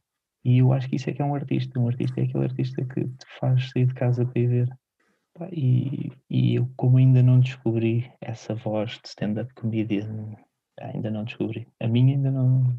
Eu não quero estar a fazer aquilo que fazia. Eu era. Ah, tinha, tinha graça, eu sei que as coisas que escrevia tinham graça mas, e que dizia, mas também morriam só aí. Não sei, não é aquilo, não é aquilo que eu procurava fazer. Não pões de parte, não é? Não pões de parte. Não, não, se encontrar, se eu encontrar o tal gajo, pá, se eu encontrar. Eu estou, a, por esta pergunta, também estou parada há uma remessa de tempo. A última vez que fiz foi, foi, foi aqui há, sei lá, já nem sei, já nem sei, já foi há tanto tempo, nem sei. Foi aqui no Algarve. Mas foi num espetáculo grande, não, não sim, foi? Sim, sim, Tinha sim. mais mal. Sim, sim. sim. disso. Foi, Dário, não, foi. não, foi depois, foi depois, foi aqui no, no Festival do Humor, o Sol Rir. Ah, o Sol Rir, sim, sim, sim, sim, sim, já sei. Uh, correu bem, olha, pelo menos para. Foi, por acaso gostei. A partir daí nunca mais. Aqui também no Algarve não há, não há nada e depois é complicado, é complicado a questão de, de estar a, a envolver-me na gestão de, de, criar uma noite. Eu acho que esse tipo de coisa não, não é que tenha que ver comigo, mas uh, era o tipo de coisa que me ia desgastar, ia-me consumir, ia-me consumir demasiado e às tantas tudo o que eu pudesse eventualmente dar ia ser consumido nesse, nesse ato que é de bastidores e não sei, é por isso que... Pois, eu, eu, eu achava interessante, por exemplo, e na altura que nós tínhamos o espremedor até se falou disso, era ter um sítio fixo, ter uma equipa ali, podia ter um convidado, eu acho isso interessante porque minimiza essa coisa de teres que organizar sistematicamente as noites, porque torna-se, a dada altura, aquilo entra em piloto automático, não é? tens ali uma primeira fase mais chata, mas depois entra em piloto automático. E, pá, e acho que crias uma. Eu, eu gostava de fazer isso um dia. Não ponho de parte. Uma equipa fixa com um convidado. Acho que é uma coisa. Não, nada diferente, mas. Tocando é. assunto que às vezes penso e não costumo verbalizar com muita gente aquela questão da insegurança e de achar voz e não achar voz. Eu sempre que, que a minha cabeça paira aí nessa, gravita à volta dessas ideias, lembro-me sempre do, do Louis C.K., ele teve para aí 10 anos, se fores ver vídeos dele, se calhar nem um décimo daquilo que ele é hoje. É questões que nós possamos dizer básicas. Até na entrega parecia que o nervosismo era tal, ou seja, se olhássemos para aquele Luís C.K., não sabendo o que se seguiria, não podíamos. Só um profeta maluco é que diria: não, este gajo vai se tornar. Isto para dizer o quê? Se ele teve 10 anos naquilo, e nós temos que pensar no, no problema da escala, que é o que é, não há grande volta a dar, aqueles 10 anos foram certamente milhares de atuações e estava naquele estado por vezes as nossas inseguranças ou não foi tão bom ou não foi tão aquilo que estávamos à espera às vezes acho que não tivemos ainda a oportunidade de nos conhecermos. Não tivemos o, o tempo o tempo suficiente. Está longe longe. E temos esse exemplo que acho que é um bom exemplo. Se eu que é a pessoa que é no humor fora o resto não é assim tão bom mas no humor 10 anos ali a patinar a não ser nada é aquela situação de Portugal, até nesse aspecto, é um, é um país um bocadinho diferente, porque nos outros países é preciso uma caminhada longa e de repente, no nosso caso, aparecem pessoas vindas não sei de onde e com talento duvidoso e, e depois, uh, sei lá, nós estamos aqui há mais ou menos tempo e este gajo apareceu do nada. Uma questão de comparação. E essa pessoa inflacionada pelos números, pela, que depois joga tudo a favor. A partir do momento que foi abençoado pelas luzes dos holofotes, se for minimamente bom, depois a coisa. E eu já estou aqui a divagar, já não sei o que é que ia dizer. Confesso que já me afligiu mais. Houve uma altura em que eu, eu sentia muito sucessos de certas pessoas. Sempre sentia é, coisas que me incomodavam. Esse, esse, isso não me faz. Há uma variante que me pode eventualmente fazer pode estar ligado ou não a essa ideia, que é eu ter feito uma coisa que poderíamos chamar igual e ver essa pessoa a lucrar com isso e eu sabendo que fui, ou pelo menos cheguei lá muito antes, ao longo do caminho, inseguranças, sou bom, não sou bom, isto não é suficientemente bom, e, e depois percebemos, olha, afinal, afinal até... Até, até era bom. Até... Eu, eu, olho, Tu olhas para, e se fores fazer esse exercício, tu certamente já o fizeste, se fores olhar para, para, para a página do espremedor, o espremedor teve imensos filhos. Sim, Nenhum sim, deles. Teve, teve, teve, teve. E ainda hoje, e ainda hoje, ah, se fores ver alguns especiais de, de comediantes, de, percebes, e algumas são quase ali a arraiar o plágio. Eu só falo nestas questões de plágio quase palavra por palavra, já nem falo nas outras. Também há, não é? Há aqueles mais inteligentes que vão bicar a ideia. A ideia, que é mais complicado de tu dizeres que era tua. É mais complicado, é mais complicado, e depois aqui há várias, há tanta coisa para. Mas, mas era por aí, é, é, eu ver esses filhos durante um tempo isso, isso fez-me fez-me uh, mas... ter algum asco à, à, à indústria e à arte em si. Depois passou-me, pá, é o que é. Temos que saber lidar com isto. Quero crer no meu hoje mais positivo que pode ter sido uma influência sem noção. Quero acreditar nisso. Quero acreditar que é uma influência boa, uma influência que, que ficou e que as pessoas partiram daí, mas sem maldade. Não acredito inteiramente nisto, mas, mas vou deixar no ar. Vai deixar no ar. Um dia, se alguém quiser perder tempo nisso, basta fazer uh, ver as coisas que, que essas pessoas escreviam antes e ver o que escreveram durante imediatamente depois, à época do espremedor, e ver a influência que aquilo teve. Dá para, dá para ver, não é preciso grande exercício intelectual, dá, dá para ver. Ao longo do tempo, que de vez em quando aparecem. Agora, por exemplo, já se calhar, não diria que é um plágio premeditado.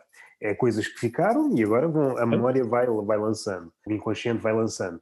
Mas sim, é essa, essa questão de teve demasiados filhos e ninguém reconhece o pai essa Exatamente, parte. É, é, é, é, o ciclo inverso. Não é? é há pais que não reconhecem os filhos e que é o contrário. Teve uma prole imensa e, e teve, e teve. Uh, naquela altura, naquela altura acho que ninguém escrevia melhor, pelo menos one-liners do humor negro que, que o espremedor, as pessoas estavam no espremedor. Mas é o que é, é o que é, não vale a pena estar a, a pensar muito. Sim, sim, não vale a pena.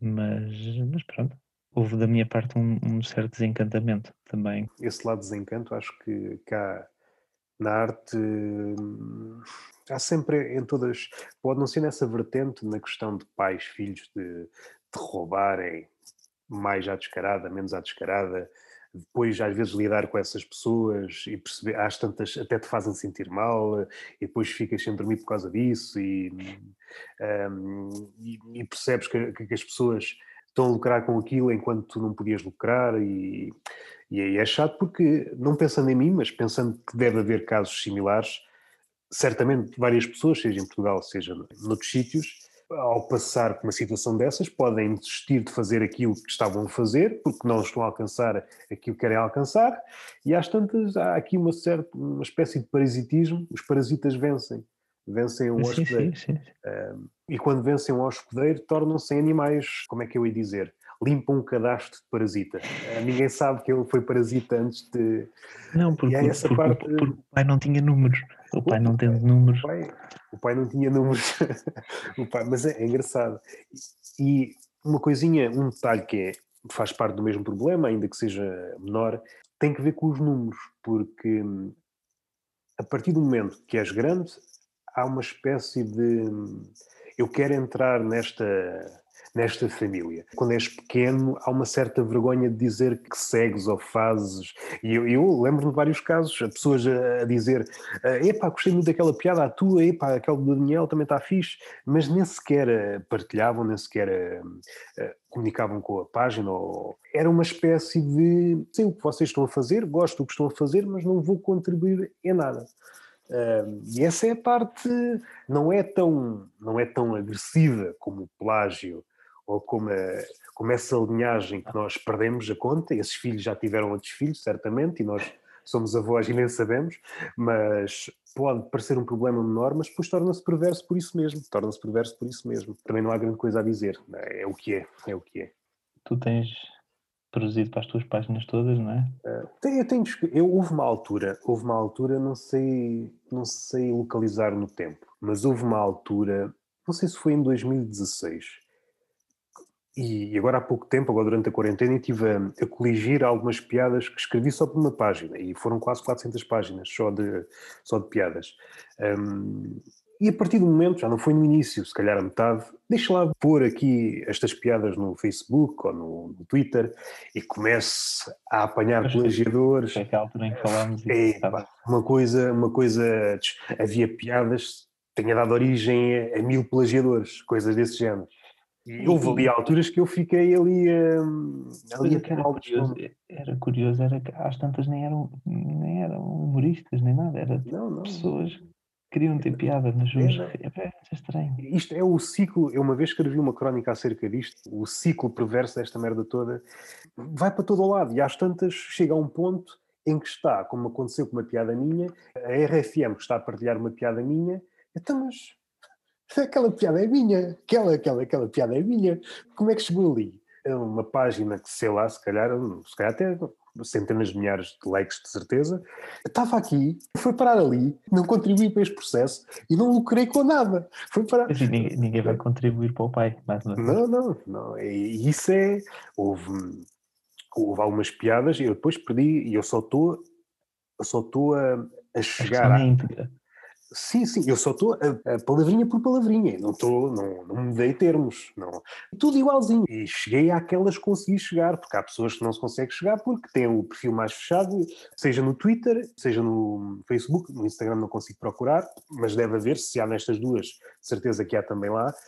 Houve uma altura que eu só punha, por exemplo, encontrava no Twitter uma piada minha e depois fazia, hum, fazia retweet com autor Roberto Gamito.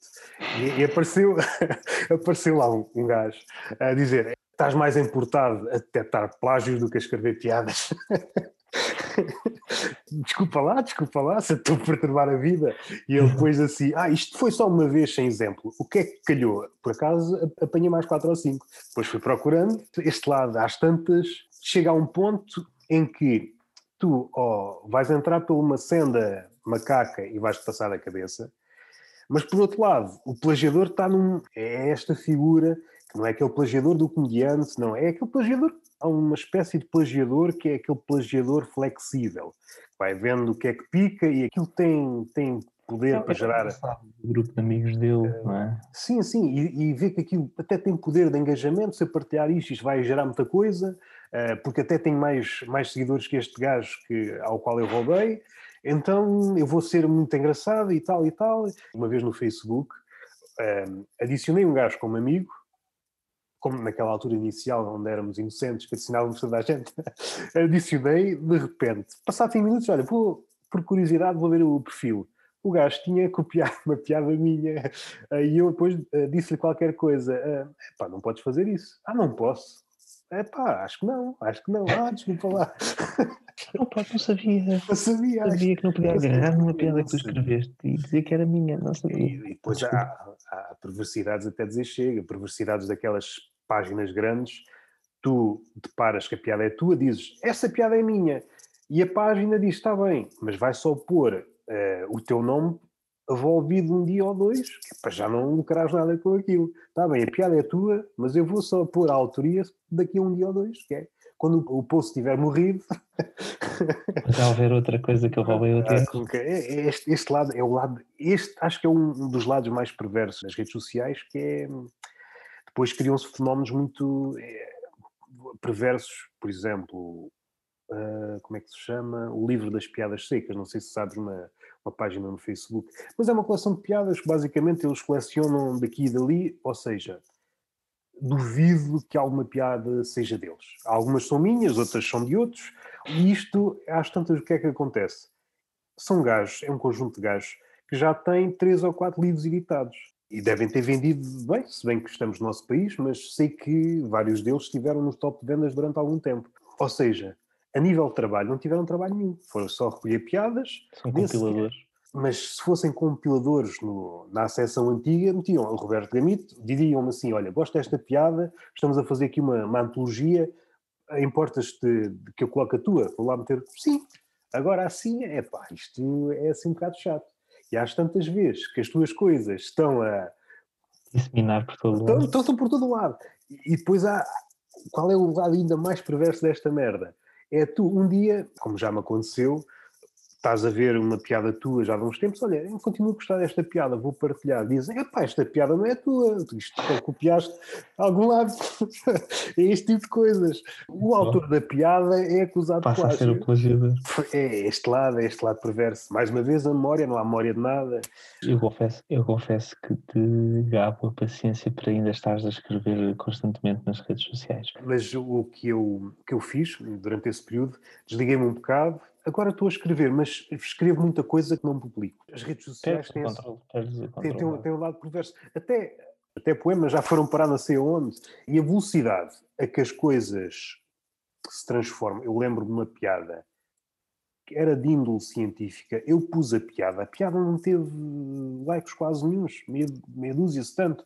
E de repente apareceu em páginas estrangeiras. Ou seja, é este, este, tipo de coisa, este tipo de. Há pessoas que estão avidamente à procura de, de tirar para lucrar com.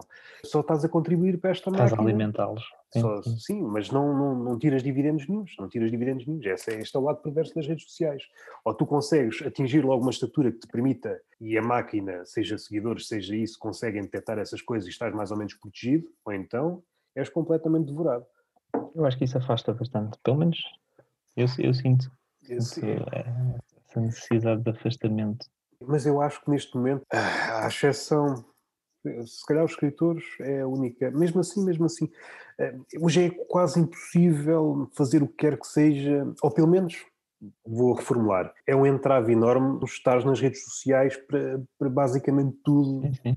É um entrave. Não digo uma impossibilidade, mas, mas é um entrave é completamente diferente teres uma página, seja Instagram, seja Twitter, seja o que for, um bom número de seguidores, ires uma editora e eles vendem como algo, por vezes não vende, por vezes aqueles números não dizem nada. Imagina, tens vários seguidores, tu queres escrever um livro e nenhum daqueles seguidores lê livros, não é? Ou seja, não te serve, não é, não, não, não se vai traduzir em vendas, mas os números ditam. Estou a pensar naqueles livros que nós não diríamos literatura, isso já acontece, mas está a caminhar eh, para os outros também. Está, está, a caminhar para os outros. Pois, eu, eu não sei qual é o, o caminho. Eu, eu, o, meu, o meu próprio caminho literário, não sei bem qual é, porque eu, eu escrevo. Eu, eu, vou defendendo mais e cada vez mais a ideia de que o escritor é aquele que escreve. Não saberei o que fazer com o que escrevo. Não, não vou bater a porta, não, ninguém mais vai abrir porque eu não tenho nada. Não tenho páginas de nada, nem Ninguém vai dizer nada. Ninguém vai dizer isto é bom ou mau. Não, vão dizer, pá, você não tem ponta para onde se lhe pega em termos sociais. É certo, mas isto é bom? Eles vão cagar para isso. Se calhar ainda não é o argumento usado, mas se calhar é filho desse. Partindo de trás para tentarmos enquadrar isto. Salvo erro, o primeiro livro do Lobo Antunes levou, ele estava a enviar um manuscrito para várias editoras e levou, se não me engano, três anos até ser publicado. Acho que sim, até, não sei se não acabou por ser publicado depois ao mesmo tempo que o Cus Judas, não foi? Sim, você acho que no mesmo foi. ano. Mas esta, este tempo é, é um bom ponto de partida. E estamos a pensar num Portugal que lia mais do que lê hoje, ou que dá mais importância, e outra coisa, os editores à época eram editores que sabiam, isto parece redundante, mas à luz dos nossos dias não é redundante, editores que sabiam avaliar eh, o que estão a receber. Estou a pensar, sei lá, seja no Pacheco, que, que deu, que deu que deu palco a várias pessoas como Herberto Helder, Cesarinho, sem editores desse género. Hoje em dia, pensando hoje em dia, autores como Herberto Helder, Cesarini, uma data deles, epá, dificilmente uh, tinham obra, obra publicada acho que morreu essa figura desse editor que arrisca no primeiro livro, mais sendo um livro que sai fora da, do comum. Acho que essa figura, se não morreu, está para morrer. Se reparares, os livros, apesar de serem muitos, acho que é indiscutível, mas nomes novos é, é raro, é raro. Isso é preocupante. Círculo fechado, é um círculo completamente fechado. Estamos a pensar ainda antes pandemia. A pandemia veio gravar isto tudo, veio gravar, tornou-se, acho que ainda tornou entrar nesse, nesse mundo, eh, o acesso tornou-se mais difícil, parece-me. Um, por isso também não tenho respostas para isso. Parece-me, quanto mais conheço do meio, mais me parece que é um meio semelhante a, a todas as esferas da arte que é círculos de legitimação, tu dizes que eu sou bom e o outro diz que eu sou bom e o A diz que o B é bom, o B diz que é C, o C é bom e depois anda ali num círculo, todos dizemos que os outros são bons e às tantas cria-se ali uma espécie de, de reputação de grupo mas que não vale nada, objetivamente falando, mas vale alguma coisa aos olhos dos demais. Então protegem-se uns aos outros. E de repente aparece alguém deslocado e diz: Vocês são todos uns merdas. E depois é tudo a atacar esse gajo. É raro já esta figura do crítico, mas ainda há um ou outro. Era um bocadinho ingênuo há uns anos quando pensava que, que seja na, na, poesia, seja na literatura, eram esferas um bocadinho diferentes nesse aspecto. Pensava que o valor eh, ainda era, era decisivo e cada vez me cada vez vou mais no sentido contrário. Vais percebendo as coisas, vais percebendo que são jogos de interesses, jogos de interesses, eh, tal como na política, tal como em outra esfera qualquer.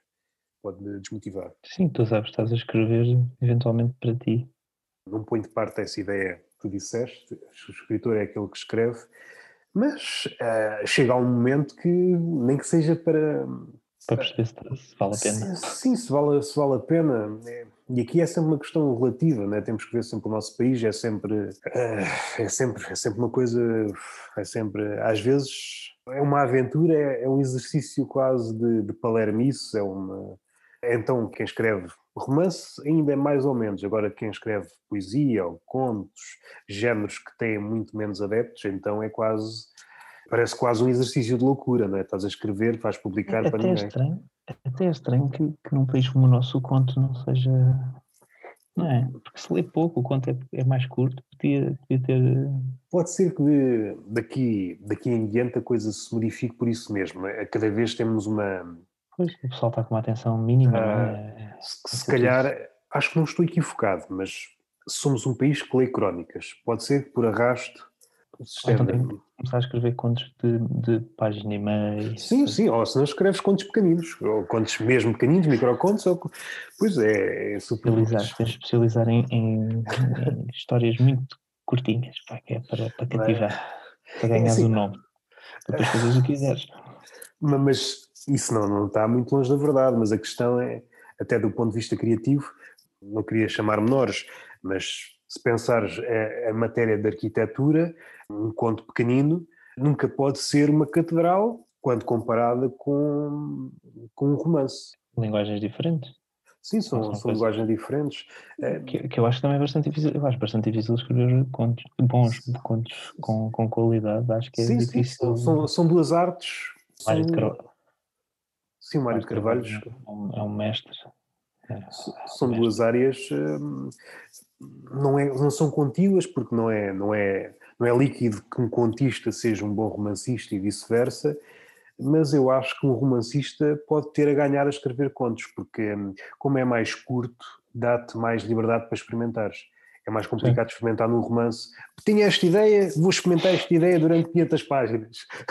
Não é? Vou perder aqui 5 anos da minha vida num conto. Ah, vou experimentar o que acontece, estou a pensar, por exemplo, no Essa de Queiroz, nos contos dessa de Queiroz. Ele algumas coisas experimentou nos contos e depois estendeu essa ideia para um Estendeu, exatamente. Um, não quer dizer que seja assim. Um contista pode ser apenas um contista e se for romancista pode levar a coisa de outro modo.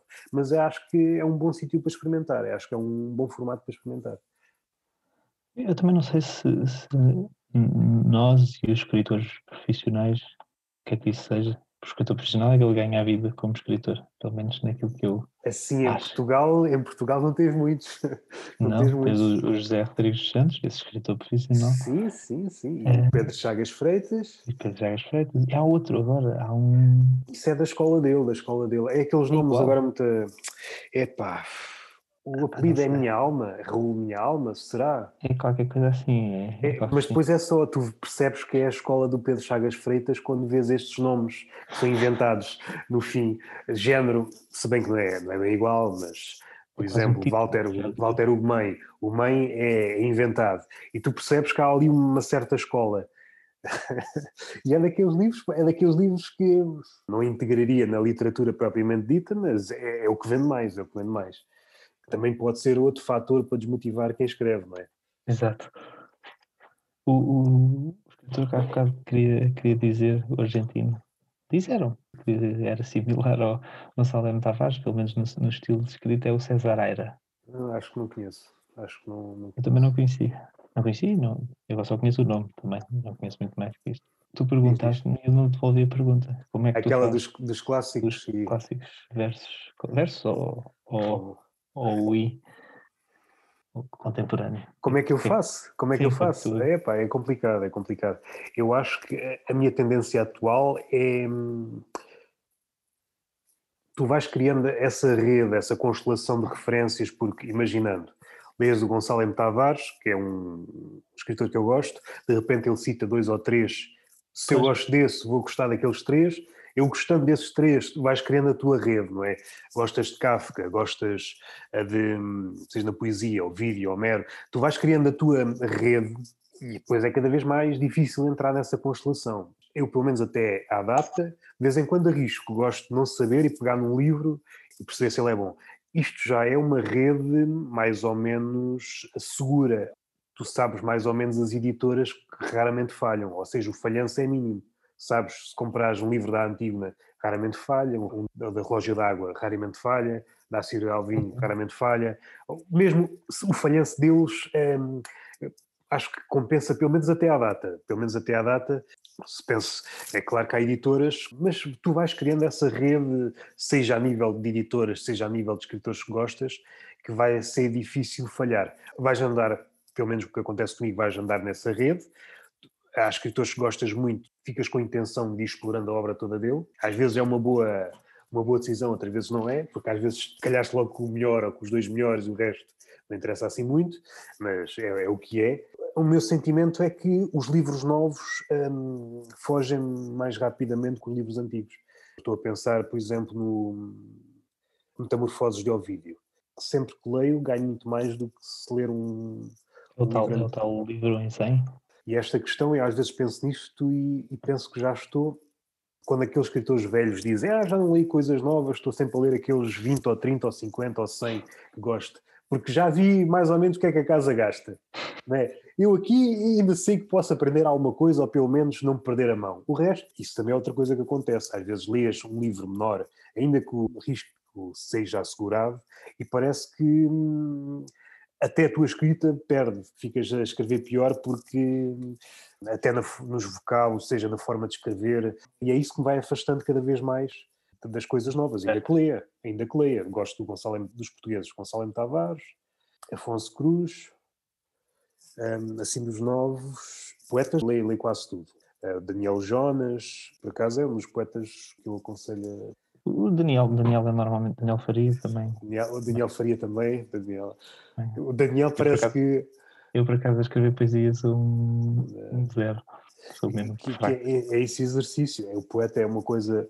pr- Primeiro agrada, mas pensar alguém que escreve poesia nos dias de hoje e em Portugal, é, é- para mim é, é- está ali a roçar a loucura, não é? É quase para ninguém. Tem que ser feito, apesar de tudo, se é para aí que, que se quer ir, hum, tem que ser. Estava a pensar de coisas, coisas novas, mais ou menos novas. Novas, tenho lido mais ensaio, poesia, romance novo, novo, não tenho lido muito. Regresso àquilo que. Regresso ou recomeço, ou às vezes em partes. Há aqueles livros, por exemplo, Quixote, já li algumas vezes, se regressa a ele, já não li tudo, li umas partes só.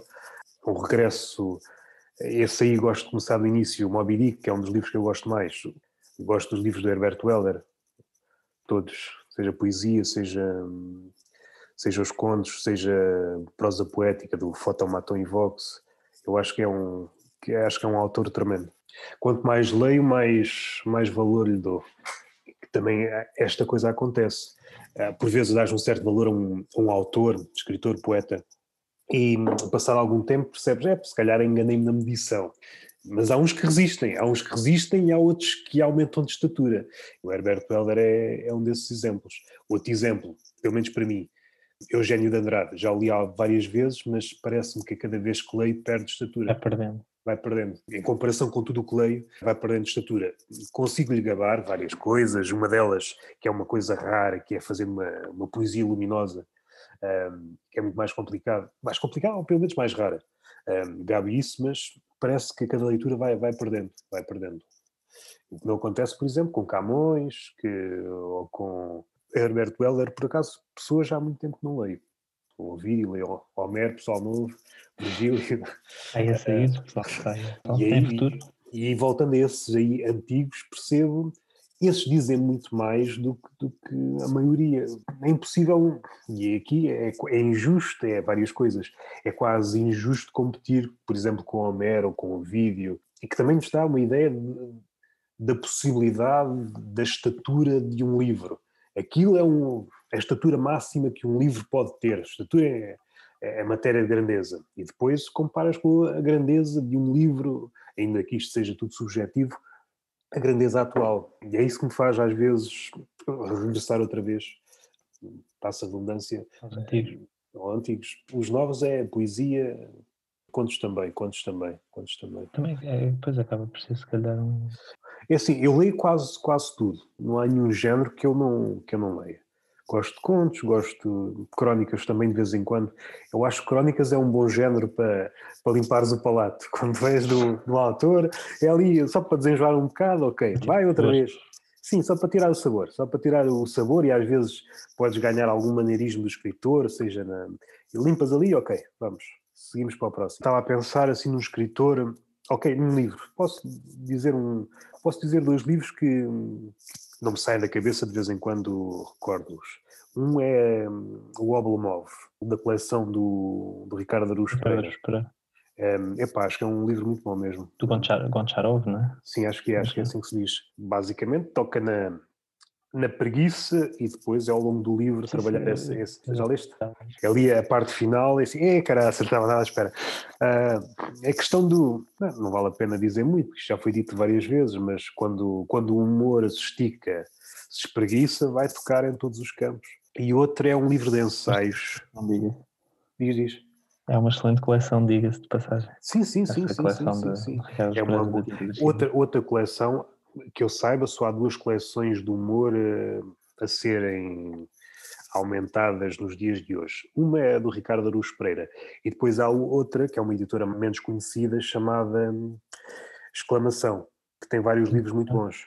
Há um que é do, vou errar o meu francês, mas Alphonse Allais, acho que é assim que se diz. Há autores assim menos conhecidos, bastante bom, acho. Uh, depois de, de ler, já sabia alguma coisa, mas depois dessa coleção tomei conhecimento. Os franceses, houve ali uma altura, um bocadinho pré-surrealismo, uh, durante o surrealismo, um bocadinho depois, tiveram ali humoristas uh, de um nível estratosférico mesmo. Uh, e contistas, e muito bom mesmo. Esta coleção, por acaso, gosto, gosto bastante. E o outro livro que eu há pouco ia dizer é, se não me engano, é A Fábrica do Olhar. É um livro de ensaios que hum, acho que uma senhora chamada Monique, qualquer coisa, que basicamente, uh, e estou a usar a moeda basicamente duas ou três vezes já, pega no olhar, nos vários olhares, seja macroscópico, microscópico, e, e tenta traçar um, os vários olhares que o ser humano foi adquirindo ao longo dos tempos, e se calhar o melhor livro de ensaios que eu li no ano passado. Estou-me sempre a lembrar disso, há, há, sempre todos os dias questões relativas a esse livro que, que me fazem recordar. Esta questão do que nós no limite, estamos a viver um tempo na superfície. Nós somos muito sofisticados, mas nas profundezas somos medievais. Só acreditamos naquilo que está imediatamente acessível ao olhar. Nós pensamos, não, isto somos muito inteligentes, só acreditamos naquilo que estamos a olhar. Não, estás a ter uma postura medieval. Entretanto, já surgiram vários tipos de olhares. e é lembro-me sempre desse livro. É um livro bom. O que é que leste assim agora nos últimos tempos que, faça uh, voltar a eles, pelo menos em pensamento? Me faça voltar a pensamento frequentemente. Bem, eu volto muito a um livro que é o do Gonçalo M. Tavares, que é o Atlas do Corpo e da Imaginação. Eu volto, volto bastante a esse, a esse livro. Provavelmente dos livros que eu regresso mais, porque também é, um, é quase é um, uma bíblia. É um livro, tenho para ali, tenho para ali por acaso, já o li algumas vezes. É, é quase uma bíblia de estar vivo. Pá, eu acho mesmo. Eu, eu, gosto muito de Gonçalo Tavares. Se bem que nos últimos livros deixou-me assim um bocadinho. Sim, eu também tá, tenho estado a ler o, Já nem é dos últimos, entretanto já deve ser pai do. Pois ele lança. já há 30 anos, não é? sem cabeça e o homem do mal olhado. Pá, não, pá, ah, li, li esse livro, li, gostei, gostei, gostei. Eu gostei, eu, mas. Não, estava a falar nesse, eu estava a falar num que é notas sobre qualquer coisa, qualquer coisa Bloom. E o que é que eu notei? Não é que o livro em si seja mau, só que o que apresenta no livro já foi trabalhado muito melhor no Atlas. E entre as tantas é. Ele também, ele, também, ele também complica para ele próprio, porque ele já pôs a fasquia muito alta. Sim, ele já tem livros que chega, seja. É um marco na literatura sim, portuguesa. Sim, sim, sim, sim, Ele, ele, ele está, está a correr sozinho, ele está, neste momento está a correr sozinho.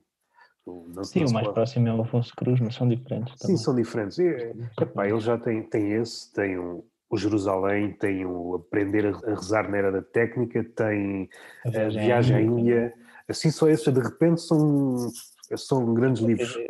Própria ideia do bairro, só a ideia já é. Sim, sim, sim, sim, sim, sim, sim. Mas voltando ao Atlas, é um livro curioso porque faz parte de um grupo. Eu agora não consigo elencar mais nenhum, mas sei o que é que me faz sentir. É aquele tipo de livros que eu regresso quando me sinto assim um bocadinho perdido. Exato a nível de, de, pensamento. Será que eu estou a pensar convenientemente? E sei que ao voltar àquele livro parece que há ali uma, um reajuste na forma de pensar. É, vais alinhar. É, é, vais, vais alinhar a direção. Vais alinhar a é, direção. Olha, meu querido, estou a gostar muito da conversa, mas. Está bom por hoje, não é? Acho que tem que. Foi uma boa tem conversa, gostei muito. Queres dizer alguma coisa para terminar? Ah, não, não. Não? Espero que ganhe o Biden. É o que eu... Também eu, para ver se pelo menos o mundo melhora um nadinha. Só, só que melhorasse um nadinha já era bom. Só Olha, gostei muito. Veicularmos a violência. Gostei muito deste bocadinho que tivemos aqui. Obrigado. Sei que ficou muita coisa para falar, mas olha, até à próxima. Muito obrigado.